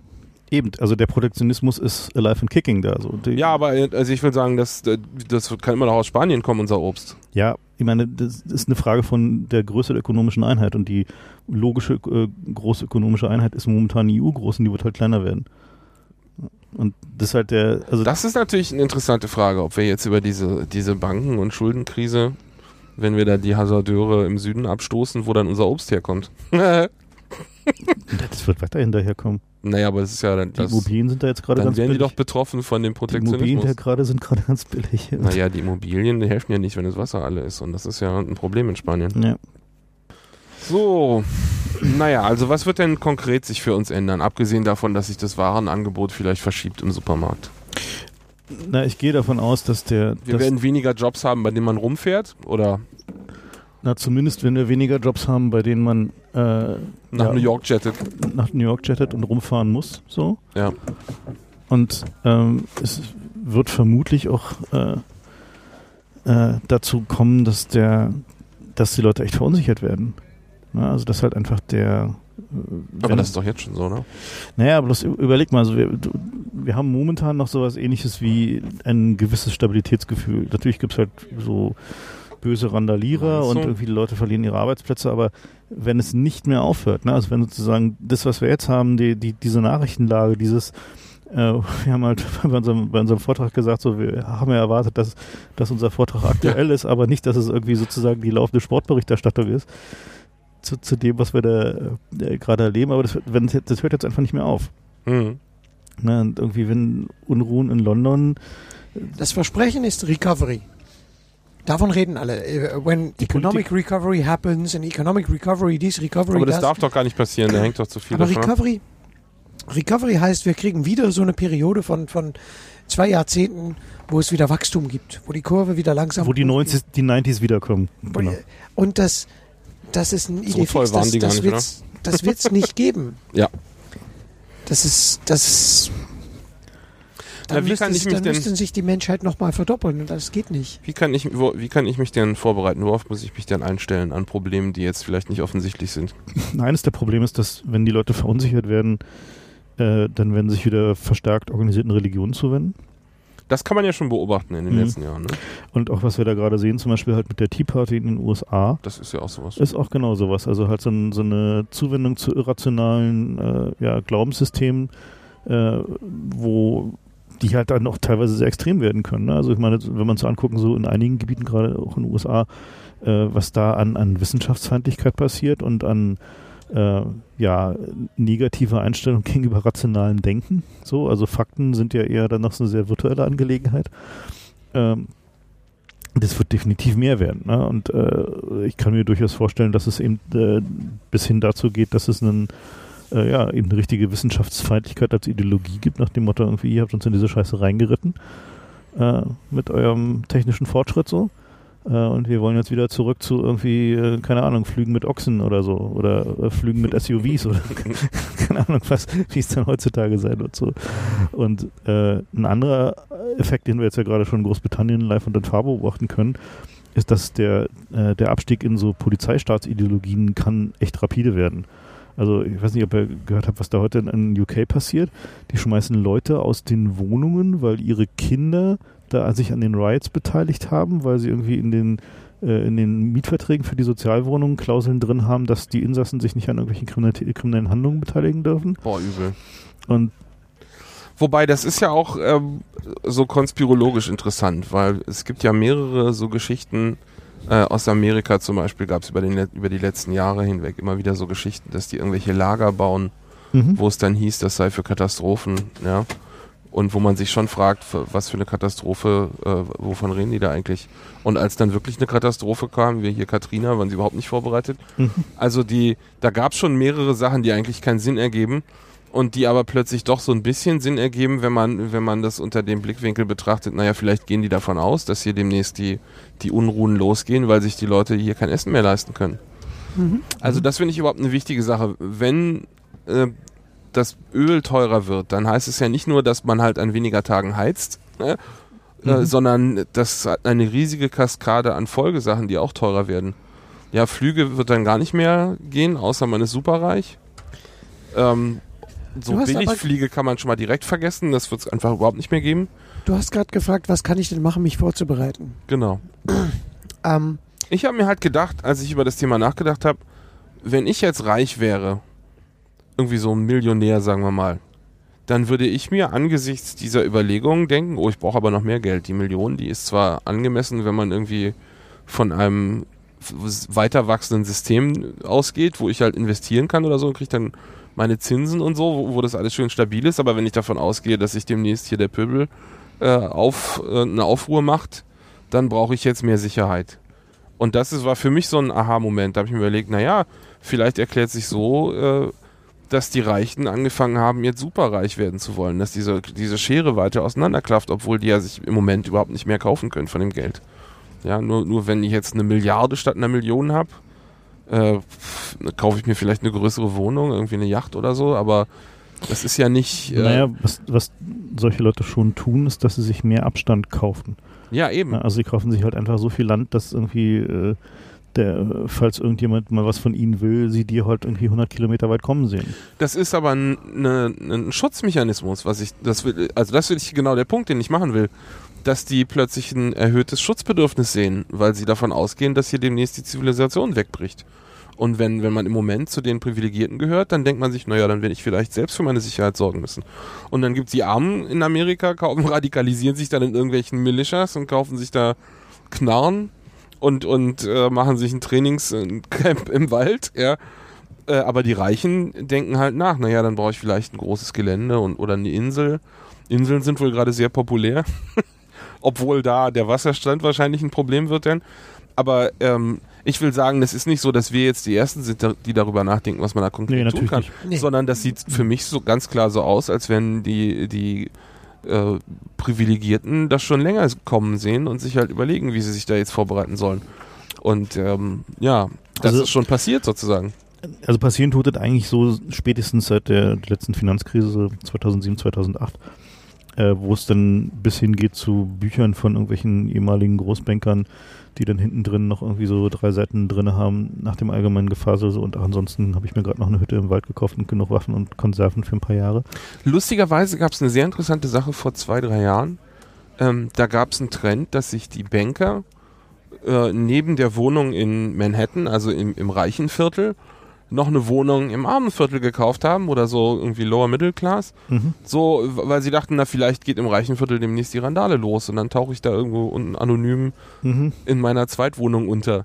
Also es geht nicht nur, ich ziehe jetzt in den Wald, sondern aber durchaus derselbe Hintergrund. Mhm. Die Idee, die kommen demnächst und wollen mich hier, der Mob kommt und will mich mit den Spitzgabeln äh, aus der Stadt treiben. Also diese Bedrohung kann man, glaube ich, schon ganz gut sehen bei manchen Leuten. Diese, jedenfalls die Gefahr, dass sie die fürchten und dass sie versuchen, sich da zu schützen. Ja, der Abstand zwischen Arm und Reich war auch nie, nie mehr so groß seit, seit Krise der 20er, 30er Jahre. Ja. Und, und da gibt es eigentlich keine Begründung für, oder? Also es gibt keinen, keinen echten, ich habe keinen Vorteil, wenn ich jetzt statt einer Milliarde 10 Milliarden habe. Oder habe ich da einen Vorteil? Ja, da gibt es verschiedene Mechanismen. Die Begründung braucht man nicht. Es gab Gelegenheit. Es ist Gelegenheit entstanden dadurch, dass Policy zu kaufen war. sobald Policy zu kaufen ist, kaufen sich die Reichen die Möglichkeit, reicher zu werden. Du meinst, sie machen das automatisch, auch wenn Ja. sie sich nicht bedroht fühlen? Mhm. Ja, Na gut. Also es hat einfach damit zu tun, dass ähm, der, äh, also dein Gefühl von Reichtum hat ja immer mit deiner Peer Group zu tun. Also du fühlst dich halt, Das stimmt du fühlst dich halt wohlhabend und reich und äh, oder eben entsprechend reich, äh, je nachdem, wenn du ein bisschen reicher bist als deine deine, deine Peers. Dein Nachbar. Und äh, und bei denen ist es halt eben auch so, dass die, naja, deren Peer Group wird halt auch immer reicher, also müssen sie halt mit. Ja. Tja. Na, jedenfalls kann man zusammenfassen, dass, dass der ähm, Aber du hast immer noch diese Frage gestellt, was kann ich dann tun, mich da vorzubereiten, was kann ich da, Genau. dagegen tun? Ähm, Na, dagegen kann man überhaupt was tun? da, dagegen kann man nicht viel tun, aber was kann ich tun, um, um für mich irgendwie die Effekte äh, irgendwie im, im Griff zu halten? Ähm, Sollte ich jetzt Landbau lernen? schadet nie. Aber ich glaube nicht, dass wir, dass wir bald, also innerhalb 10, 20 Jahre in eine Situation landen, wo alle Landwirtschaft machen müssen. Landwirtschaft hat mal echt viele Hände gebraucht. Mhm. Es wird wieder mehr Hände brauchen, als es jetzt braucht. Aber bis es wieder so viel braucht als vor 200 Jahren, ist noch eine Weile weg. Ähm, ich glaube, wichtig ist, dass man, dass man in ein Netz von anderen Menschen ist, die alle auch was können. Und dass du auch weißt, wer was machen kann und wer nur quatscht. Und also in ein funktionales Vertrauensnetz zu sein und mit andere Leute Projekte aufsetzen zu können und sich irgendwie definieren können, was will ich denn, was will ich denn machen, welche Gruppe von Leute können wir, mit welcher Gruppe von Leute können wir uns zusammen irgendwie organisieren. Und das wird, vielleicht werden das immer kleinere Gruppen werden. Vielleicht kann man sich die kommende 20 Jahren noch in, in, in Städte handhaben, muss man danach doch irgendwie, gibt es eine Periode, dass man doch aus der Stadt raus muss? Kann man nicht sagen. Kann auch sein, dass das nicht so ist. Redest Vielleicht- du jetzt so von Gruppen 10 Leute oder so in Kleinstadt? Nee, ich dachte, ich glaube, dass, dass es noch lange, lange Zeit, mein Leben lang, äh, Möglichkeiten gibt zu überleben für Gruppen von 10, 20.000 Leuten. hm. Dass sich, dass sich größere, äh, kleinere Städte, größere Dörfer organisieren können und sich irgendwie äh, äh, Nahrungsmittel, Wasser, äh, äh, Sicherheit. Sicherheit und, und auch diese, das, die Verschiedenheit an, an Fähigkeiten, die man braucht, um, um irgendwie ein, ein zivilisiertes Leben im, im, imstande zu halten, dass es das geben wird. Also ich denke, dass, dass dieser Punkt An Ja. manche Stellen, an manchen Ja. Stellen vielleicht auch nicht. Deswegen, also ich glaube, deutlich ist, dass es nicht mehr ein System geben wird. Deutlich ist, es bewegt sich in Richtung von Versplitterung. Das heißt, es wird hier ein System geben, da ein Stadtstaat, hier äh, Chaos, da äh, gut funktionierender Nationalstaat. Äh, Es wird, es wird allerhand Sachen nebeneinander geben. Diese Zeit, dass alles ein System war, die bricht ist, auf. die bricht auf, die ist vorbei. Also ich Wenn denke, dass noch der, dass, der, dass, der wesentliche, dass der wesentliche Punkt, ähm, äh, mit dem wir rechnen müssen, ist, äh, wenn wir Russland so nehmen als Vorbild, wo es halt schon passiert ist, ne? also wo halt einfach die, die Strukturen zusammengebrochen sind und dann immer wieder so ein bisschen zusammengerauft wurden durch Putin äh, und, und seine Bande da, dass der, äh, der Punkt, nach dem sich die Leute sehen werden, ist Stabilität und Sicherheit. Das heißt, wir kriegen auch einen starken Mann. Äh, das ist nicht zwingend gesagt. Das heißt, dass äh, Systeme und äh, Strukturen, die Stabilität und Sicherheit offerieren können, und die müssen nicht zwingend Polizeistaat sein, dass die wichtig sind und von Vorteil sind. Das heißt also, Ihr seid, ihr seid da besser geimpft als die meisten anderen. Ihr habt den Hm. Film schon mal gesehen hier in Deutschland. Ja. Und es Ja. ist, das ist wichtig, weil, weil sogar, sogar in Holland, direkt nebenan merkt man, diese Leute haben den Film nicht gesehen. Für, für die holländische Kultur kam der Gefahr von außen und das waren anderen und wir nicht. ja, Und wir Holländer ignorieren immer gerne, dass es in Amsterdam mehr Juden äh, äh, nach, nach Polen und Deutschland transportiert worden sind, als in, in prozentual, als, in, als, als wo auch immer in Europa. Und dass das alles holländische Bullen waren, die das gerne gemacht haben. Hm. Ähm, Deutschland hat da, glaube ich, aufgrund der Geschichte einen Vorsprung. Die Chancen hier, gerade weil, weil die Energiepolitik jetzt richtig ist und, und man überall Windparks sieht, also mit Energie vielleicht 10, 20 Jahre mit weniger Stress zu rechnen ist als, als in manche anderen Länder und dass es diese, diese Impfung stattgefunden hat kulturelle Impfung, dass, dass, dass es sehr, sehr viele wissen, was passiert, wenn man einen starken Mann hinterherläuft. Ich, ich glaube, Deutschland steht da gar nicht schlecht Hm. in, in diese ganze Situation drin.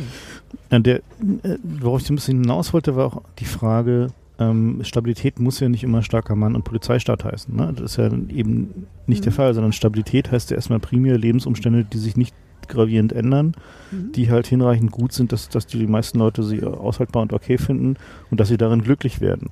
Ja. Und Ja, das ist das, das Hm. mit dem Glücklichwerden ist auch wichtig. Ich glaube, dass es Stellen geben wird in Europa, nicht überall, aber es wird Stellen geben, wo es, wo es Leute sich selbst organisieren, wieder wissen, wo das Essen herkommt, zusammen Sachen tun, äh, nicht individualisiert in, in, in irgendein Apartment sitzen und, und Fernsehen gucken äh, äh, und sich Porno klicken, aber, aber mit anderen Leuten zusammen wieder, wieder Sachen anfassen.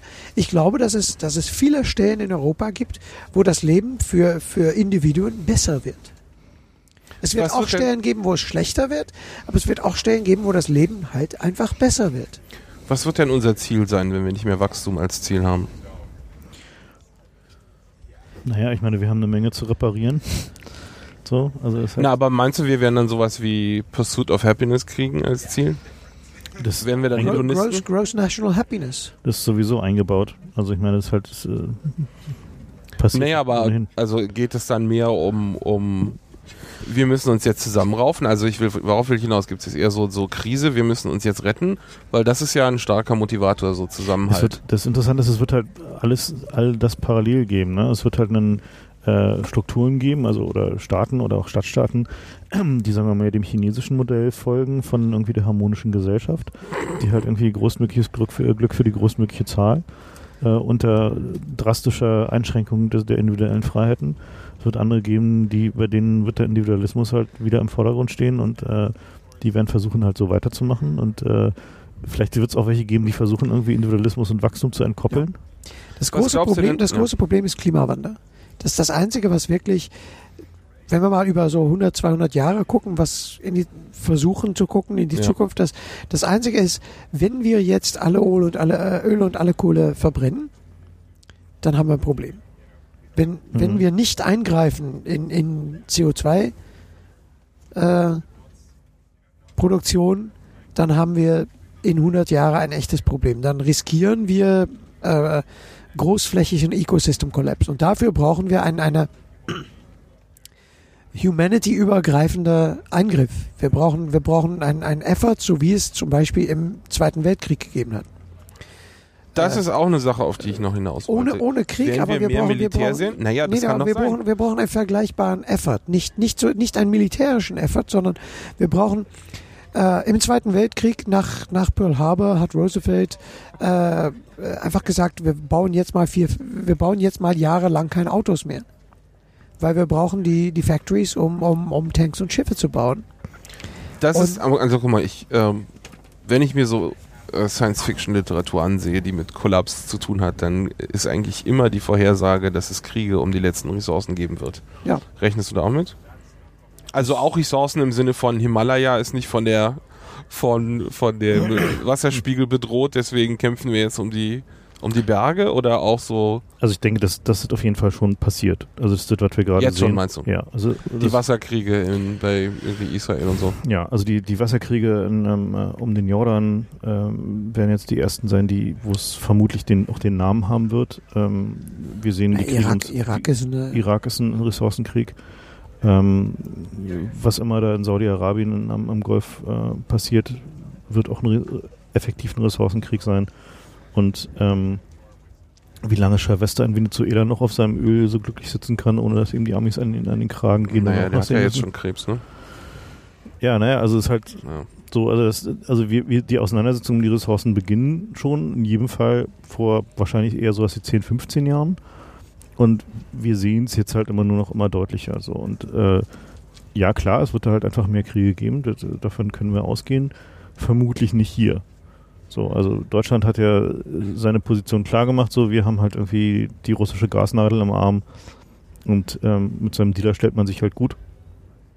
Und äh, dementsprechend sieht halt auch die deutsche Außenpolitik aus. Aber ansonsten, Na, wir haben auch angesagt, dass wir für die Durchsetzung unserer wirtschaftlichen Interessen Krieg führen wollen. Äh, ja klar, ich meine, dass Köhler dafür noch zurücktreten musste, war eigentlich eher so ein Das war bisschen eine komisch. Ja. gut, also ja, okay. gut. Aber er hat halt eigentlich ja de facto nur die aktuelle Bundeswehrdoktrin vorgelesen. Also, Ja, die schon lange in Ja. Betrieb war zu der Stelle. Und diese, äh, also dass militärische Auseinandersetzungen ähm, ein Mittel zum Erhalt von, vom Status quo sein wird für, für die reichen Länder des Nordens, ist klar. Äh, auf der anderen Seite ist es aber auch so, dass natürlich so eine militärische Auseinandersetzung ist eine verdammt ineffiziente Angelegenheit, äh, um an Ressourcen zu gelangen. Also wenn man sich anguckt, wie viel die Amis da gerade im Irak und Afghanistan verballert haben, für relativ wenig effektiven Öloutput, den sie jetzt dafür bekommen. Es hängt, es hängt viel vom Klimawandel ab. Wenn Ja. Klimawandel jetzt in den nächsten 20, 30 Jahren so deutlich lebensbedrohend für alle Menschen wird, dass wir, dass wir einsehen können, dass es uns einfach nicht mehr gibt in 30, 40 Jahren, wenn wir nicht alle zusammen was machen. Naja, wobei. Dann, aber das ist natürlich in einer dezentrale Welt mit allerhand Stadtstaaten und ist das viel schwieriger, als dass wir vor 20 Jahren oder 10 Jahren mal angefangen wären. Mhm. Klar, wir haben da, ein- wir haben da ein Problem. Wir haben da Also im Irak geht es ja nicht tatsächlich darum, jetzt das Öl da zu fördern, sondern wer kontrolliert, wie Mhm. viel Öl und wohin gefördert wird. Also ich denke, das ist, es geht auch bei, bei den Rohstoffkriegen gar nicht darum, die Rohstoffe da jetzt rauszutragen, sondern langfristig äh, den Fuß drauf zu haben. Ja, deswegen kann es auch sein, dass man einen Krieg um Sachen führt, die noch gar nicht ein Problem sind. Also Ja klar, Die Frage ist, also warum bloß am, Ende ist, am Ende ist es halt ineffizient. Also Natürlich, hat, aber so, Krieg ist ja auch nicht eine Sache, mit der du anfängst, sondern Krieg machst du, wenn du siehst, oh scheiße, wir haben die ganzen anderen Optionen schon verpasst. Ja, also nachdem, Nee. wenn wir jetzt das bestreite aussetzen, ich. Das bestreite ich einfach, weil es einfach so, dass wenn du eine große Militärmaschinerie rumstehen hast, dann ist die zu benutzen eine aus verschiedenen Gründen interessante Option. So, du hältst halt irgendwie deine, deine Sponsoren aus der Rüstungsindustrie happy, du sorgst Ja dafür, gut, klar. Aber ich meine, was ich sagen will, ist, wenn wir jetzt weitermachen wie bisher und danach sieht's ja aus, dann merken wir halt in zehn Jahren, ähm, ja, dann gibt's halt keine Option mehr außer Krieg, oder? Siehst du das anders? ähm, Also wenn, wenn- für die Regierung jetzt, nicht für uns als Menschheit, sondern wenn, wenn die Regierung dann wenn noch es die dann noch gibt, Ja. dann werden die Krieg führen, oder nicht? Also meine persönliche Vermutung ist ja, dass die Vereinigten Staaten halt zerfallen werden. Also dass es halt einfach einen, äh, die erstmal eine, eine Weile mit sich selber zu tun haben werden. Äh, Ja, es gibt ja noch andere Militärs, die da irgendwie. ja, aber die sind halt immerhin in, äh, mit großem, weiten Abstand die größten. So, Ja, klar. Also so, so, dass alle anderen. So, und insofern ist der, ist Krieg ist sicherlich eine, eine Sache, die nicht weggehen wird, die passieren wird, aber es wird eine lokalisierte Angelegenheit sein. Es wird hier und da passieren, es wird irgendwie um spezifische Rohstoffe gehen, um spezifischen Zugang, äh, Zugang zu Wasser, um irgendwie das Aufbrechen von Marktblockaden, äh, Seestraßen, Piraterie und so. Also das halt Militär wird halt sicherlich weiter wichtig bleiben, aber wenn wir uns die Militärbudgets angucken, die werden halt auch nicht mehr werden. So, also da ist halt, da ist halt einfach nicht mehr viel mehr da. So, also es ist halt irgendwie. Ja. Rechnest du mit irgendwelchen unglaublichen Flüchtlingsströmen dann, wenn sich rausstellt, oh, in dieser Gegend ist schlecht, da gibt's kein Wasser mehr oder so? Ja, das sehen wir jetzt schon. Naja, aber Also Somalia, Kenia ist na klar, ja, aber da passiert, ist das, was, was damals vorhergesagt wurde und ist genau das, was jetzt passiert. Ja. Ja, aber ich, das kann man sich ja auch noch auf größerer, größerer Ebene vorstellen. Ja. Und dann meinst du, das wird dann ein normales Bild sein, einfach, dass ständig irgendwo riesige Menschenmengen am. Fliehen sind? Na klar. Aber die, die Frage ist ja für uns, was, was, was Genau, was machen das, ne? wir denn jetzt konkret? Ja. Was geht denn weg? Wenn wir noch, also Flugzeuge werden wir nicht mehr haben, außer man ist superreich, aber was ist denn mit der Bahn und Autos? Meinst du, wir werden Elektroautos kriegen oder meinst du, das wird alles sterben? Ich denke schon, dass wir, dass es weiterhin äh, die Möglichkeit für uns geben wird, äh, sich individuell zu bewegen. So und wie auch immer die Transportsysteme aussehen werden.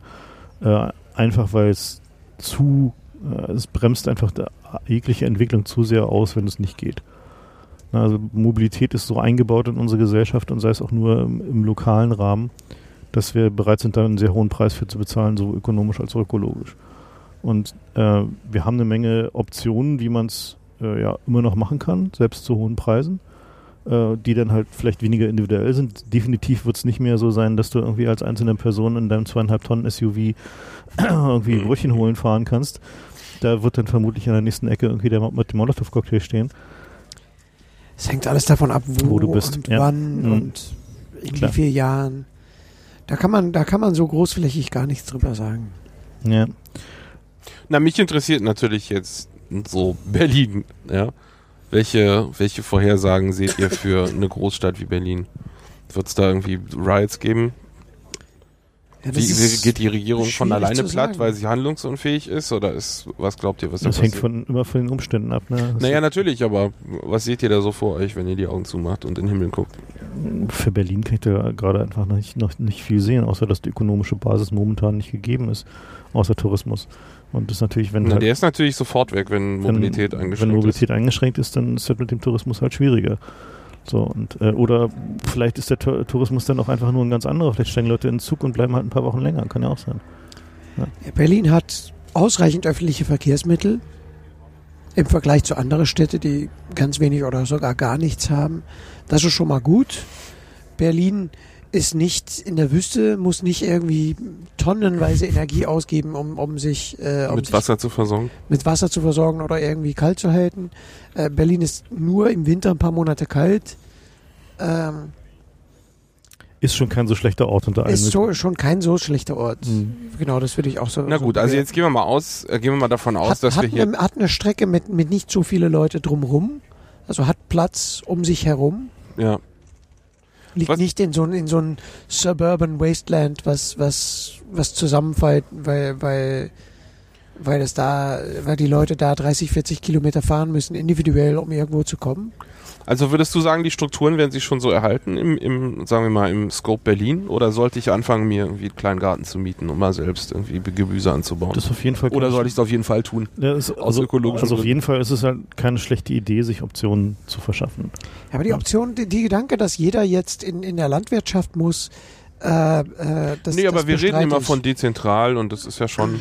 Ja, aber dezentral kann auch sein, wenn es mal äh, alles zusammenbricht oder, oder teilweise zusammenbricht und es kommt zum Beispiel keine, äh, keine Billigplastik und Billigelektronik mehr aus China und, und aus überall, Und dann Dann ist das- halt. dann, dann ist das die Fähigkeit, Sachen zu reparieren und die Fähigkeit, Sachen am Laufen zu halten und Sachen auseinanderzunehmen, überhaupt zu verstehen, wie sie funktionieren. Äh, wie funktioniert die, die Lieferungskette einer Supermarkt? Durch wie viele scheiß Windows, SAP, äh, äh, das willst du gar nicht wissen, was da alles.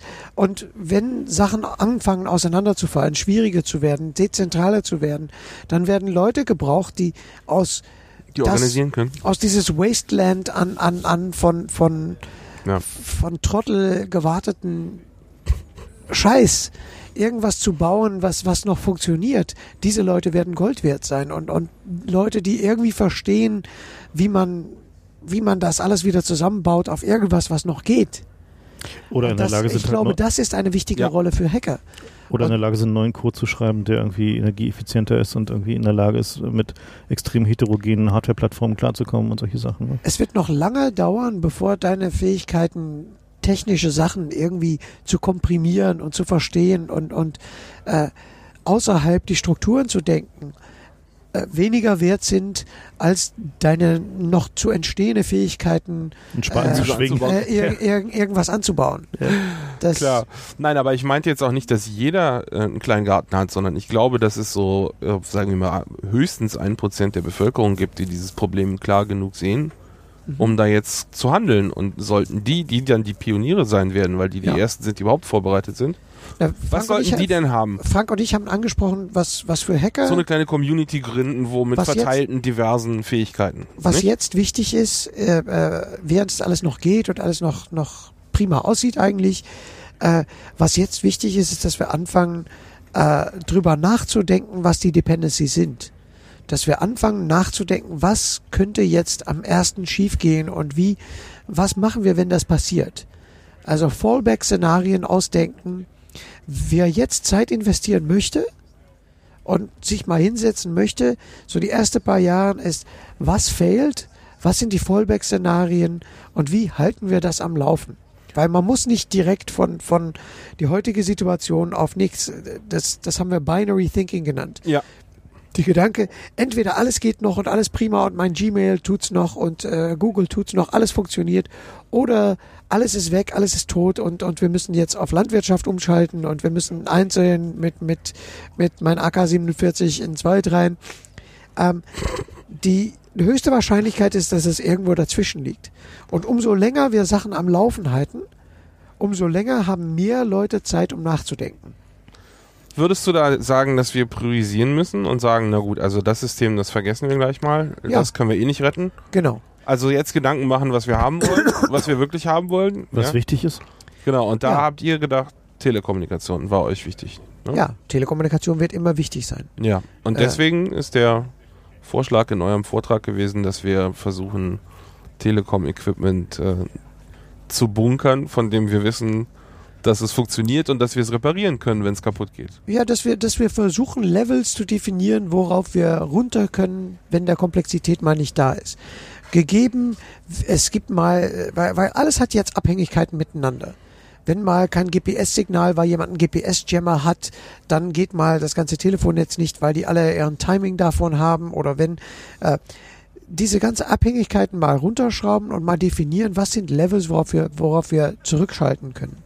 Das ist übrigens zu GPS, würde ich gerne noch sagen, dass die Leute so die, die Idee haben, das sind halt Satelliten, die sind da oben und die bleiben da jetzt. Und da können wir auch in 100 Jahren noch äh, GPS mitmachen. Das stimmt nicht, sondern die müssen halt regelmäßig replaced werden. Ja, und die müssen nachgesteuert werden. Und, Und genau, und das heißt aber Ja. jedenfalls, wenn man die einfach da jetzt lässt, dann sind die, die haben eine Lebenszeit und nach der stürzen sie sich in die, in die Atmosphäre und verglühen. Also das heißt, wenn wir jetzt wirklich einen Kollaps haben, ist GPS auch irgendwann weg.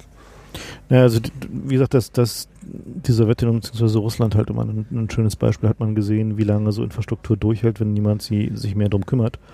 Und das halt eben auch ein, Das war erschütternd lange, ne? Eigentlich. ja, oder? weil sie halt dafür gebaut wurde. Also es ist halt so ein Achso, du meinst, unsere hat- Infrastruktur ist genau. irgendwie darauf ausgelegt, dass sie immer repariert werden muss, weil wir ja hier So, eine, die- eine Wachstumswirtschaft haben. Ja, und, also da, da gibt es halt diesen, äh, diese, diese schöne Buch und Präsentation von dem Dmitry Orlov ähm, mit dem schönen Namen Closing the Collapse Gap, der sich mal angeguckt hat, wie denn so die sowjetische Wirtschaft funktionierte, nachdem da irgendwie es alles ein bisschen zusammenbrach und wie es möglicherweise in den USA sein wird. Und hat da ein paar interessante Sachen aufgelistet, zum Beispiel, dass halt so ein Suburbia-Vorort-Lifestyle halt echt schwierig wird, äh, weil es halt einfach keine, äh, ja, äh, naja, da, da ist halt nichts, ne? Also da gibt es halt irgendwie keine Möglichkeiten äh, zum, zum Einkaufen so. Und der, äh, der hat halt dann auch darüber nachgedacht, wie es mit der Transportinfrastruktur ist. Und Transportinfrastruktur ist ja inhärent eine Sache, äh, die sehr individualisiert ist und in der Sowjetunion halt nicht war. Da gibt es halt Eisenbahnen, die sind halt gebaut worden dafür, dass sie 20 Jahre waren. So, ohne dass da irgendwie noch, signifikant was droht. In Deutschland zum Beispiel die ICEs, da habe ich arge Zweifel. Ich meine, das ist halt so ein. Wie ist denn da die Quote in Russland eigentlich gewesen? Wie viele Leute haben da ein Auto gehabt? Das war nur Ganz ganz, gering. wenig. Ja, war wenig. Okay. Und die, ähm, und aber die Eisenbahnen waren halt solide, die fuhren halt langsam, aber die fuhren halt und die fuhren halt immer. So, möglicherweise fuhren sie nicht nach Fahrplan, aber du kamst halt irgendwie von A nach B mit irgendwie deinem, deinem Kopf voller Hühner, wenn es sein musste. So. Und äh, wenn du dir dagegen so die. Also Stabilität auf Deutsch. Ja, Stabilität, genau. Und äh, wenn ich mir hingegen angucke, was die Deutsche Bahn tut, wo so ein ICE einfach wirklich jeden Abend in die Werkstatt muss. So, und irgendwie nach irgendwie, keine Ahnung, 3000 Kilometern oder so müssen die da die Räder röntgen und irgendwie Ersatzteile ranflanschen und so. Äh, das ist halt eben dieser Preis der Geschwindigkeit. Wenn du halt irgendwie 250 km/h fahren willst, dann heißt es eben, dass du halt intensiv warten musst, dass du halt irgendwie viele Ersatzteile brauchst. Wenn du halt irgendwie damit leben kannst, dass du mit 85 km/h durch die Gegend schuckelst und halt lieber irgendwie einen, äh, ja, Nachtzug. ja, naja, es halt, dauert dann halt lange, aber du kommst halt wenigstens hin und irgendwie dafür kannst du halt den, den Wagen so bauen, dass alle bewegten Teile halt irgendwie nur mal ein bisschen geschmiert werden müssen und dann geht's Mhm. weiter. Ja. Ähm, aber das ist ja eben nicht die, momentan nicht die Philosophie und das ist halt so ein, auch so ein Ding, was wir halt ähm, äh, als Resilience bezeichnet haben, also als Möglichkeit, ähm, ja, Stabilität einfach durch technische Umstände zu schaffen, die hinterher immer noch funktionieren. Was hältst du denn von so selbstreparierenden Systemen?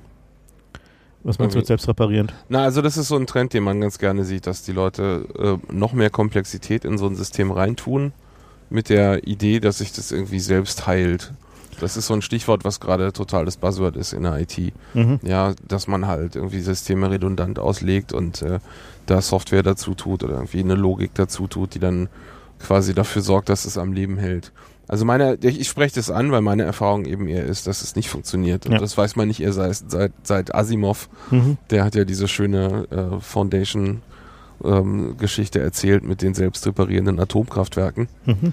die dann halt irgendwie tausend Jahre funktioniert haben und nach den tausend Jahren ging die dann der Reihe nach kaputt und da gab es keinen mehr, der wusste, wie man sie reparieren soll. Weil die sich halt alle selber repariert Genau, haben. weil das brauchte man eben nicht, das Wissen. Ja? Mhm. Und dann ging es halt verloren. Und gut, tausend Jahre wird das jetzt nicht dauern bei uns, aber ich sehe diesen Trend also mit, mit äh, Sorge. Die Idee, dass es wir gibt noch mehr jetzt schon Complex- Wissen, was verloren geht. Äh, Was denn in, so? in unserer Community weiß schon, wissen schon immer weniger, jedes Jahr weniger Leute, wie man einen Mail-Server betreibt. Weil, es Weil die alle zu Gmail. Weil die alle zu Gmail gehen, Ja. weil, weil, weil immer mehr von was wir täglich benutzen, aus der Cloud kommt, wo kein Open Source Software hinten rausfällt, wo nicht noch ein Apache Project oder noch ein Postfix oder noch so Sachen hinten rausfallen, die man dann benutzen kann und auch dezentral, sondern wo irgendwelche Engineers bei Google oder irgendwelche Engineers demnächst bei Apple äh, sich Services bauen, die wir alle benutzen und, und wo eigentlich was übrig bleibt, sind Mac-Jobs, sind die Leute, die noch Ja. Cisco und D-Slams anschließen können und, und, und Sachen zusammenwerfen können und, und, und noch ein bisschen Routing, damit alles schnell, möglichst schnell äh, die Bits nach Amerika kommen, da wo unsere Services laufen. Das ist auch so ein Hardware-Trend. Also nicht nur bei Services, sondern auch bei der Hardware ist es so, wenn man heute ein Notebook aufschraubt und da ist irgendwas kaputt, dann gibt es so drei Teile, die man tauschen kann. Ja. Es gibt das Mainboard, da ist im Grunde alles drauf. Dann gibt es äh, die Festplatte, die kann man noch rausnehmen, vielleicht die RAM-Riegel. Bei, bei den billigen Netbooks kann man teilweise schon die RAM-Riegel nicht mehr rausnehmen. Und das Display. Ja, und wenn man was repariert, dann tauschen die äh, das Mainboard aus. Dann wird ja nicht mehr gelötet, Ja. weil es einfach nicht vorgesehen ist. Und das ist auch so eine Sache, die man eigentlich mit Sorge sehen muss. Das ist überhaupt nicht nachhaltig. Äh, und dieses Wissen, wie man sowas repariert, ist dann auch futsch. Ja, und du kriegst halt im Zweifel die Ersatzteile nicht mehr. Also, also heute schon so, weil du halt einfach die, also die, weil die Geräte dann nicht mehr am Markt sind und halt auch keine Ersatzteile mehr geliefert werden. Und es wird zukünftig halt so sein, weil die Hersteller einfach pleite gehen und nicht mehr da sind. Na, und weil das alles on demand gefertigt wird und Mhm. nicht mit, mit, mit Waren lagern. Das ist ja schon bei Supermärkten, das habt ihr ja auch in den Slides angesprochen, äh, dass die so eine Lagerfrist von irgendwie so einem Tag haben. Also je nach Gut natürlich, aber Mhm.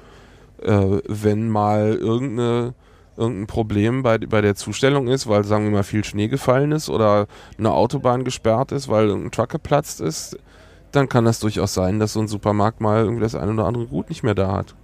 Weil die einfach täglich angeliefert werden, so täglich. Und der Supermarkt selbst hat ein Lager, was überhaupt nicht ausreicht, um da irgendwie Vorrat zu haben. Äh, Und, und das ist eben bei Hardware auch so. Das wird alles on demand gefertigt. Das ist so das Optimierungsstichwort schlechthin seit irgendwie, weiß ich, 2000 oder so, ne? Ähm, alles lean und, und, und schlank und keine, Geht bei Autos, Fett geht bei nicht mehr. Autos auch schon 20, 30 Jahre genauso. ja. Kannst selber keine Autos mehr reparieren. Du brauchst das Softwarepaket und Hardware-Dings von, von was nur an, an Peugeot, Renault oder, oder Audi-Garagen ja. geliefert wird. Aber das ist ja Protektionismus und nicht Ja, äh, Effizienzsteigerung. Naja, ich meine, Ob, was also- es ist, ist egal. Wenn, wenn dein Auto kaputt ist und, und, und die Infrastruktur ist, ist gebrochen, dann wirst Ja. das immer, kannst du das immer noch nicht reparieren. Also der, einer der, der Dinge, die ich sehr interessant fand, im Vergleich so ähm, Osten früher und Westen zur selben Zeit oder auch dann jetzt, ist früher gab es im Osten eigentlich zu jedem Elektronikgerät einen Schaltplan. Der lag einfach dabei, der war Teil des Handbuchs.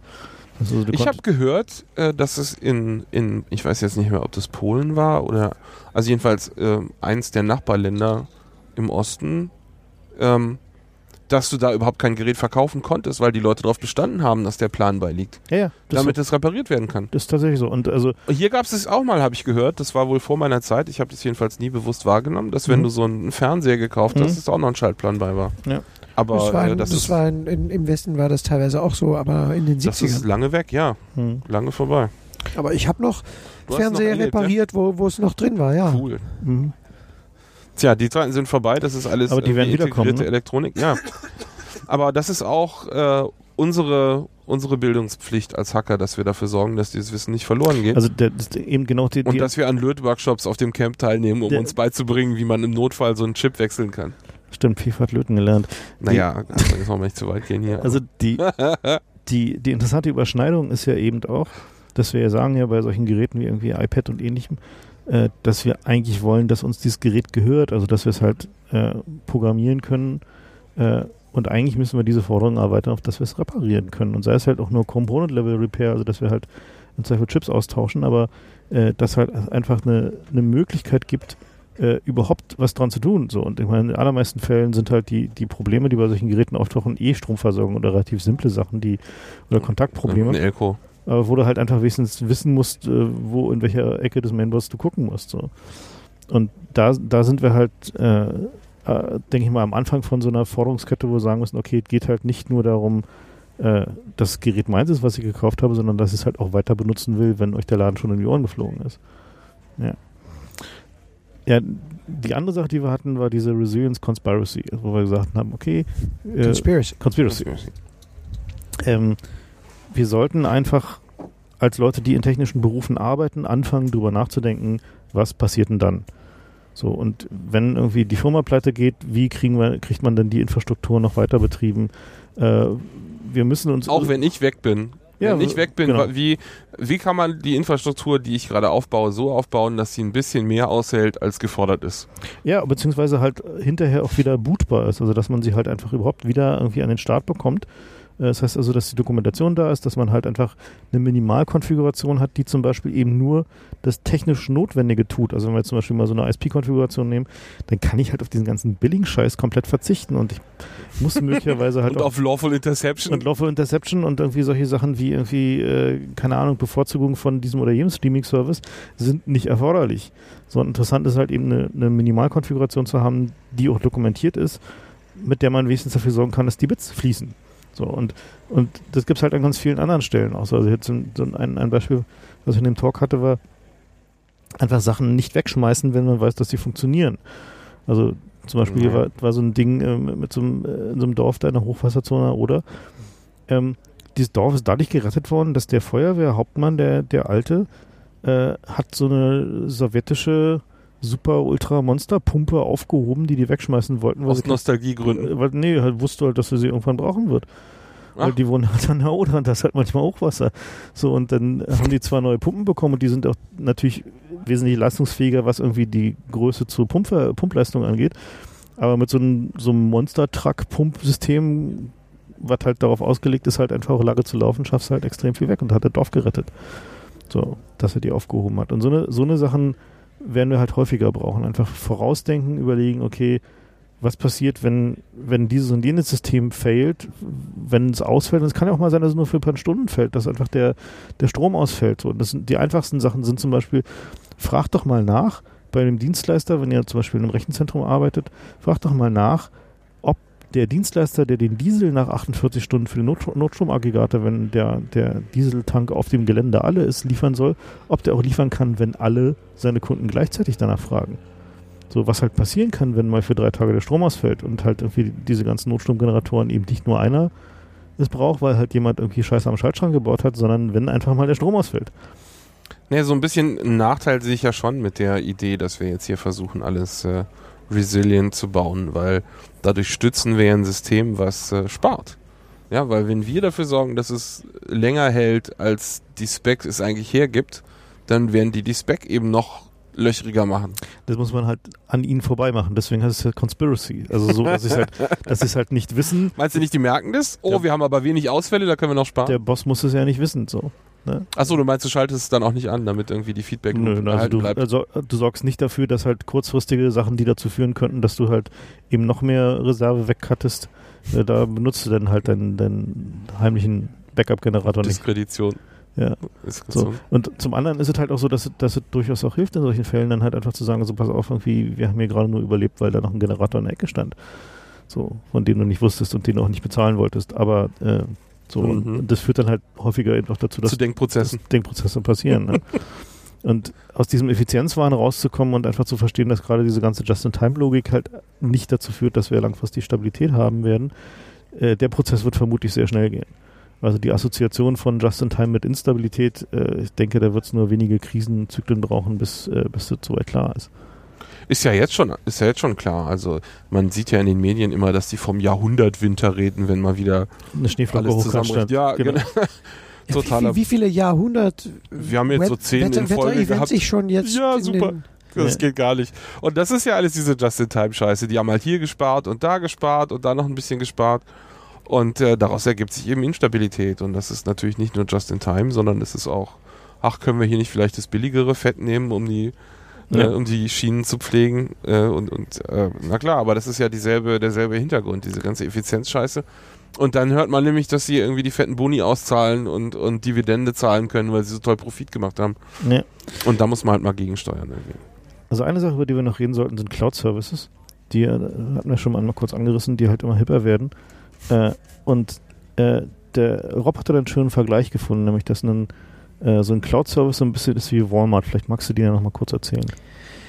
Ja, das habe hab ich, glaube ich, gerade auch gemacht. Es, es, es, es entstehen, ähm, das mit dem Walmart muss man noch kurz erklären. Äh, äh, äh, außerhalb der, der großen Städten oder der kleineren Städten in Amerika äh, kommen jetzt diesen, diesen Big Box Stores wie Walmart. Äh, und die verkaufen alles billiger als, je, als jeder das in, innerhalb dieser Stadt kann. Großer Parkplatz außerhalb, Leute fahren hin, kaufen sich Haben halt blöde. weniger Miete und so und, und können ihren Strom Bulk kaufen und kriegen Genau. das halt. kaufen eine Milliarde davon in China Ja. anstatt äh, nur ein paar. Ähm, äh, und das, das hüllt die lokale Wirtschaft aus. Die lokale Wirtschaft wird davon, wird davon kleiner.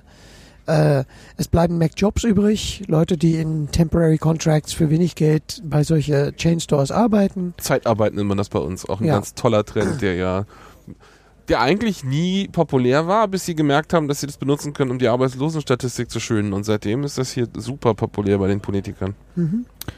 Okay, und Und weiter? Aber, naja, meine Gedanke ist eigentlich, dass, dass, dass die Cloud-Services für unsere Community dasselbe sind.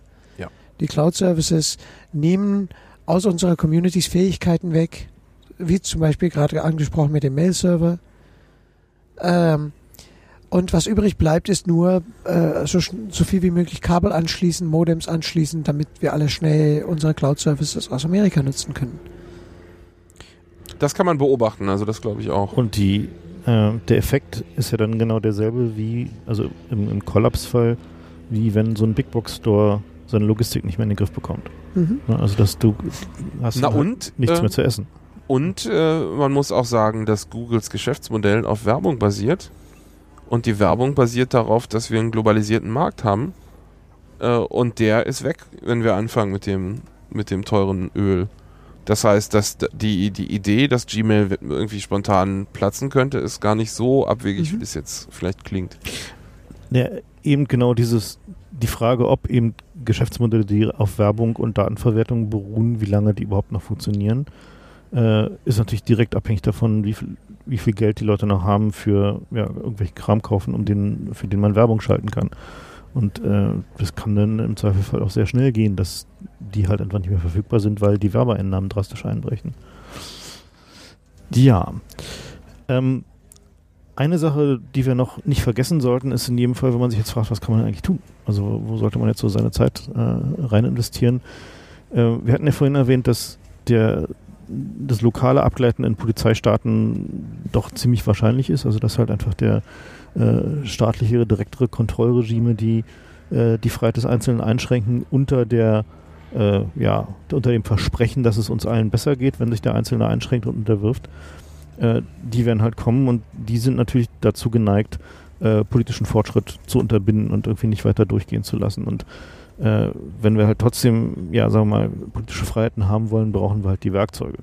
Das heißt also, wenn man jetzt gerade überhaupt nicht weiß, was man tun soll, oder irgendwie keinen Bock hat, sich einen kleinen Garten zu kaufen, was sowieso nichts nützt, ähm, und äh, Das kann gut für die Psyche sein. Infrastruktur, stimmt richtig, und Infrastruktur zu schwierig findet, dann äh, kann man immer noch seine, seine Energie da reinstecken, halt Werkzeuge zu entwickeln, mit denen man hinterher immer noch kommunizieren kann. Also zum Beispiel halt sowas wie Tor oder I2P, äh, Anonymisierungstools, äh, sichere Mail-Clients, Chat-Clients, Telefone, Kollaborationstools, ähm, weil wir können definitiv davon ausgehen, dass man äh, die nächsten Twitter-Revolutionäre erkennt man halt irgendwie äh, an dem irgendwie Einschussloch zwischen den Augen und nicht mehr daran, dass sie irgendwie plötzlich Minister geworden sind. Das, äh, das war ein einmaliger Unfall, der so nicht wieder passieren wird, wie wir jetzt auch in Großbritannien sehen.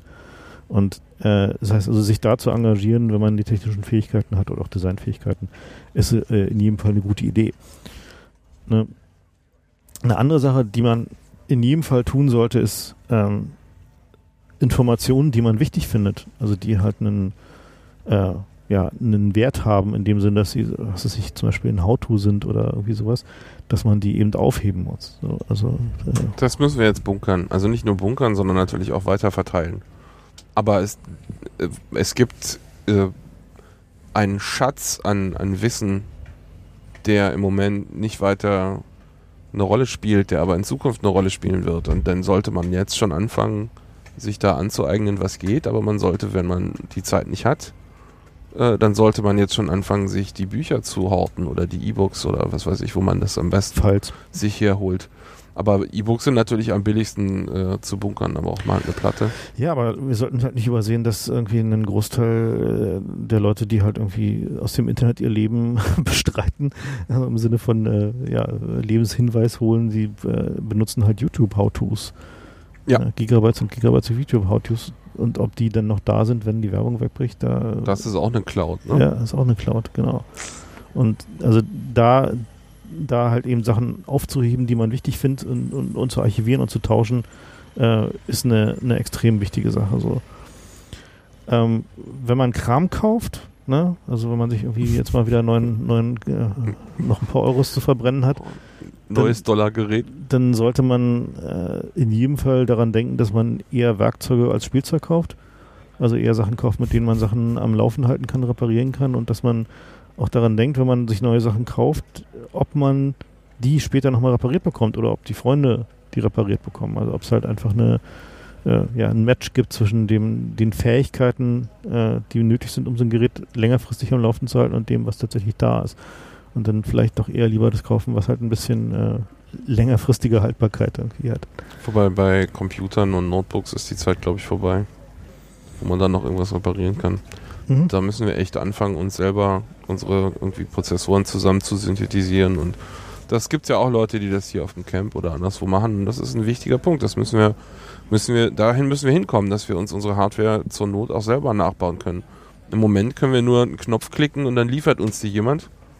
Und äh, das ist keine Nachhaltigkeit, wenn wir in der Zukunft noch Computer haben wollen, nach einem eventuellen Kollaps oder was auch immer, wenn Shipping aus China teuer wird.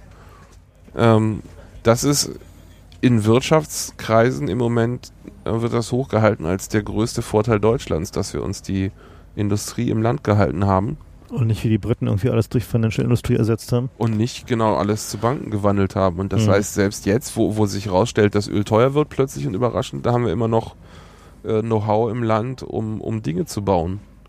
Und das müssen wir ausbauen. Ja? Das müssen wir auf Computer ausbauen, denn Computer sind wichtig. Und wir wollen auch in Zukunft Computer haben, dann müssen wir eben gucken, dass wir auch das Know-how haben, um die selber zu bauen. Ähm, ja, solange noch ziemlich viel Kram da ist, ne? Also muss man Solange man da ist, sollte man gucken, dass man die Sachen, die wiederverwertbar sind, auch wiederverwertet Ja. und, und eben zwar- nur solche Sachen kauft, die auch wiederverwertbar sind. Und zwar bevor die Leute, die irgendwie nachts losziehen und die Kupferkabel aus dem Boden buddeln, äh, sich die holen. Also Gut, wobei das wird ja auch nur, das passiert ja auch nur, solange die jemand kauft. Ne? Und wenn das, wenn du hier, äh, wenn hier keine Produktion stattfindet und Shipping nach China zu teuer wird, dann wird auch der Rohstoffdiebstahl aufhören. Denn was willst du dann machen mit dem Kupfer? Hat ja keinen. Naja, bist du sicher? Also ich meine, wenn die Produktion hier wieder losgeht, dann wird es mit dem Rohstoff Ja, das muss erstmal ja. geschehen, ne? Ja. Auf irgendeinem Level wird das schon passieren. Und wenn es Ja. irgendwie ist, dass die Leute Kupfer einschmelzen, um, keine Ahnung, sich Telefondrähte fürs Feldtelefon zu ziehen oder so, also das ist halt, kann schon passieren. Tja. Ja, Also wir haben die Community ja schon angesprochen, die man sich da bilden muss. Ähm, das ist ein Punkt, den wir nochmal sagen wollen, dass so ein Freunde sind wichtig, ja, dass man Leute kennt und zwar die richtigen, nicht die und nicht Facebook. nur virtuelle Leute, die man irgendwie im Internet gesehen hat, sondern dass man sich tatsächlich mal kennt, dass man weiß, wie der aussieht, dass man ihm die Hand gedrückt hat, dass man sich auch zusammensetzt, mal irgendwie was zusammen isst und trinkt und redet und, und äh, dass man für Notfälle weiß, auf wen man zurückfallen kann, wenn man ein Problem hat.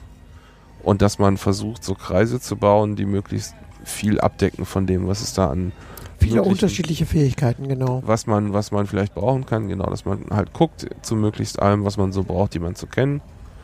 Und dann ist man krisenfest. Ne? Oder zumindest krisenfester als die Nachbarn.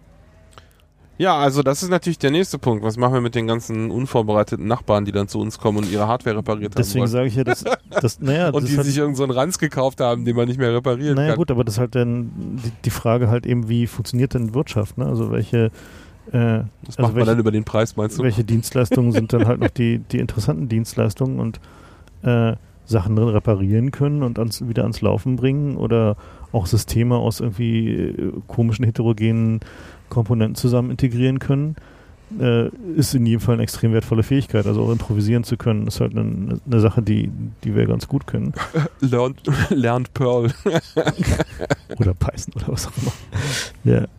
ja gut, also sich mit den richtigen Leuten zu umgeben, ist in jedem Fall die, die wichtigste Sache und zwar mit den, den richtigen Freunden, nicht den auf Facebook, äh, die äh, es einem ermöglicht, im Zweifel halt aus kritischen Situationen halt einfach irgendwie rauszukommen, weil man jemanden kennt, der einem helfen kann egal wie die Situation ist. Und das äh, ist halt nicht nur äh, Leute, die halt irgendwie Hardware können, sondern auch irgendwie Leute, die Medizin können, die äh, kochen können, die wissen im Zweifel, wie man äh, ja handelt. Ne? Oder auch Leute, die halt irgendwie mit, mit Leuten mal reden können, wenn halt irgendwie die Situation ein bisschen komisch wird. So, das, da gibt's halt Na und auch, dass man einfach weiß, auf den man sich verlassen kann, wenn, wenn ja. die Scheiße am Dampfen ist. Das das Allerwichtigste. Ne? Also das sind möglicherweise eben nicht die Leute, mit denen man äh, am liebsten zusammenhängt, so, weil äh, ja, sie vielleicht sozial nicht so ganz irgendwie angenehm sind, aber eben wenn es Leute sind, auf die man sich verlassen kann, dann ja. will man äh, äh, in solchen Situationen eher dann doch mit denen rumhängen. Ne? Ja gut. Also jetzt ganz konkret zusammenfassen. Ganz konkret, was mache ich denn ab morgen? Ich gehe los, kaufe mir E-Books über na, über ähm, Reparatur von Kühlschränken. Wenn du findest, dass Kühlschrank reparieren dein Calling ist, aber ich glaube eher, dass du andere Fähigkeiten hast, auf die du nicht zurückziehen solltest. Ja, ja gut. Also es halt, also am Ende geht es ja darum, eben, dass man seine persönlichen, also es macht, da sind wir wieder bei Naja, dass man was findet, woran man Spaß hätte. Genau, ne? das sind wir wieder bei diesem Happiness-Ding. Ne? Also dass halt einfach, die, wenn wir Sachen machen, die, die uns Spaß machen, äh, auch wenn es jetzt nicht das ist, wofür wir gerade in der jetzigen Ökonomie am meisten Geld bekommen, äh, diese Fähigkeiten nicht schleifen zu lassen, sondern die zu entwickeln, äh, das ist halt das, das eigentlich Wichtige. Ne? Also, das halt also Sachen, die, die nützlich sind und Spaß machen, sind genau das, worum es geht. So, die, also auch wenn sie möglicherweise Tätigkeiten sind, die heute eben in China viel billiger gemacht werden können, äh, möglicherweise sind es halt Sachen, die halt demnächst nicht mehr am billigsten in China gemacht werden können oder eben einfach nicht mehr in, in, der, in der Zeit. Und solche Sachen zu können und zu pflegen, solches Wissen, äh, ist ja, denke ich mal, die allerbeste Vorbereitung und halt die richtigen Freunde haben. Ja. Also, also, eignet euch das Wissen an, das ihr brauchen werdet, wenn der Transport aus China sich nicht mehr lohnt. genau. So, dann. Ja, und diese Resilience Conspiracy. Nehmt an ihr teil. Ja. Nehmt an ihr teil.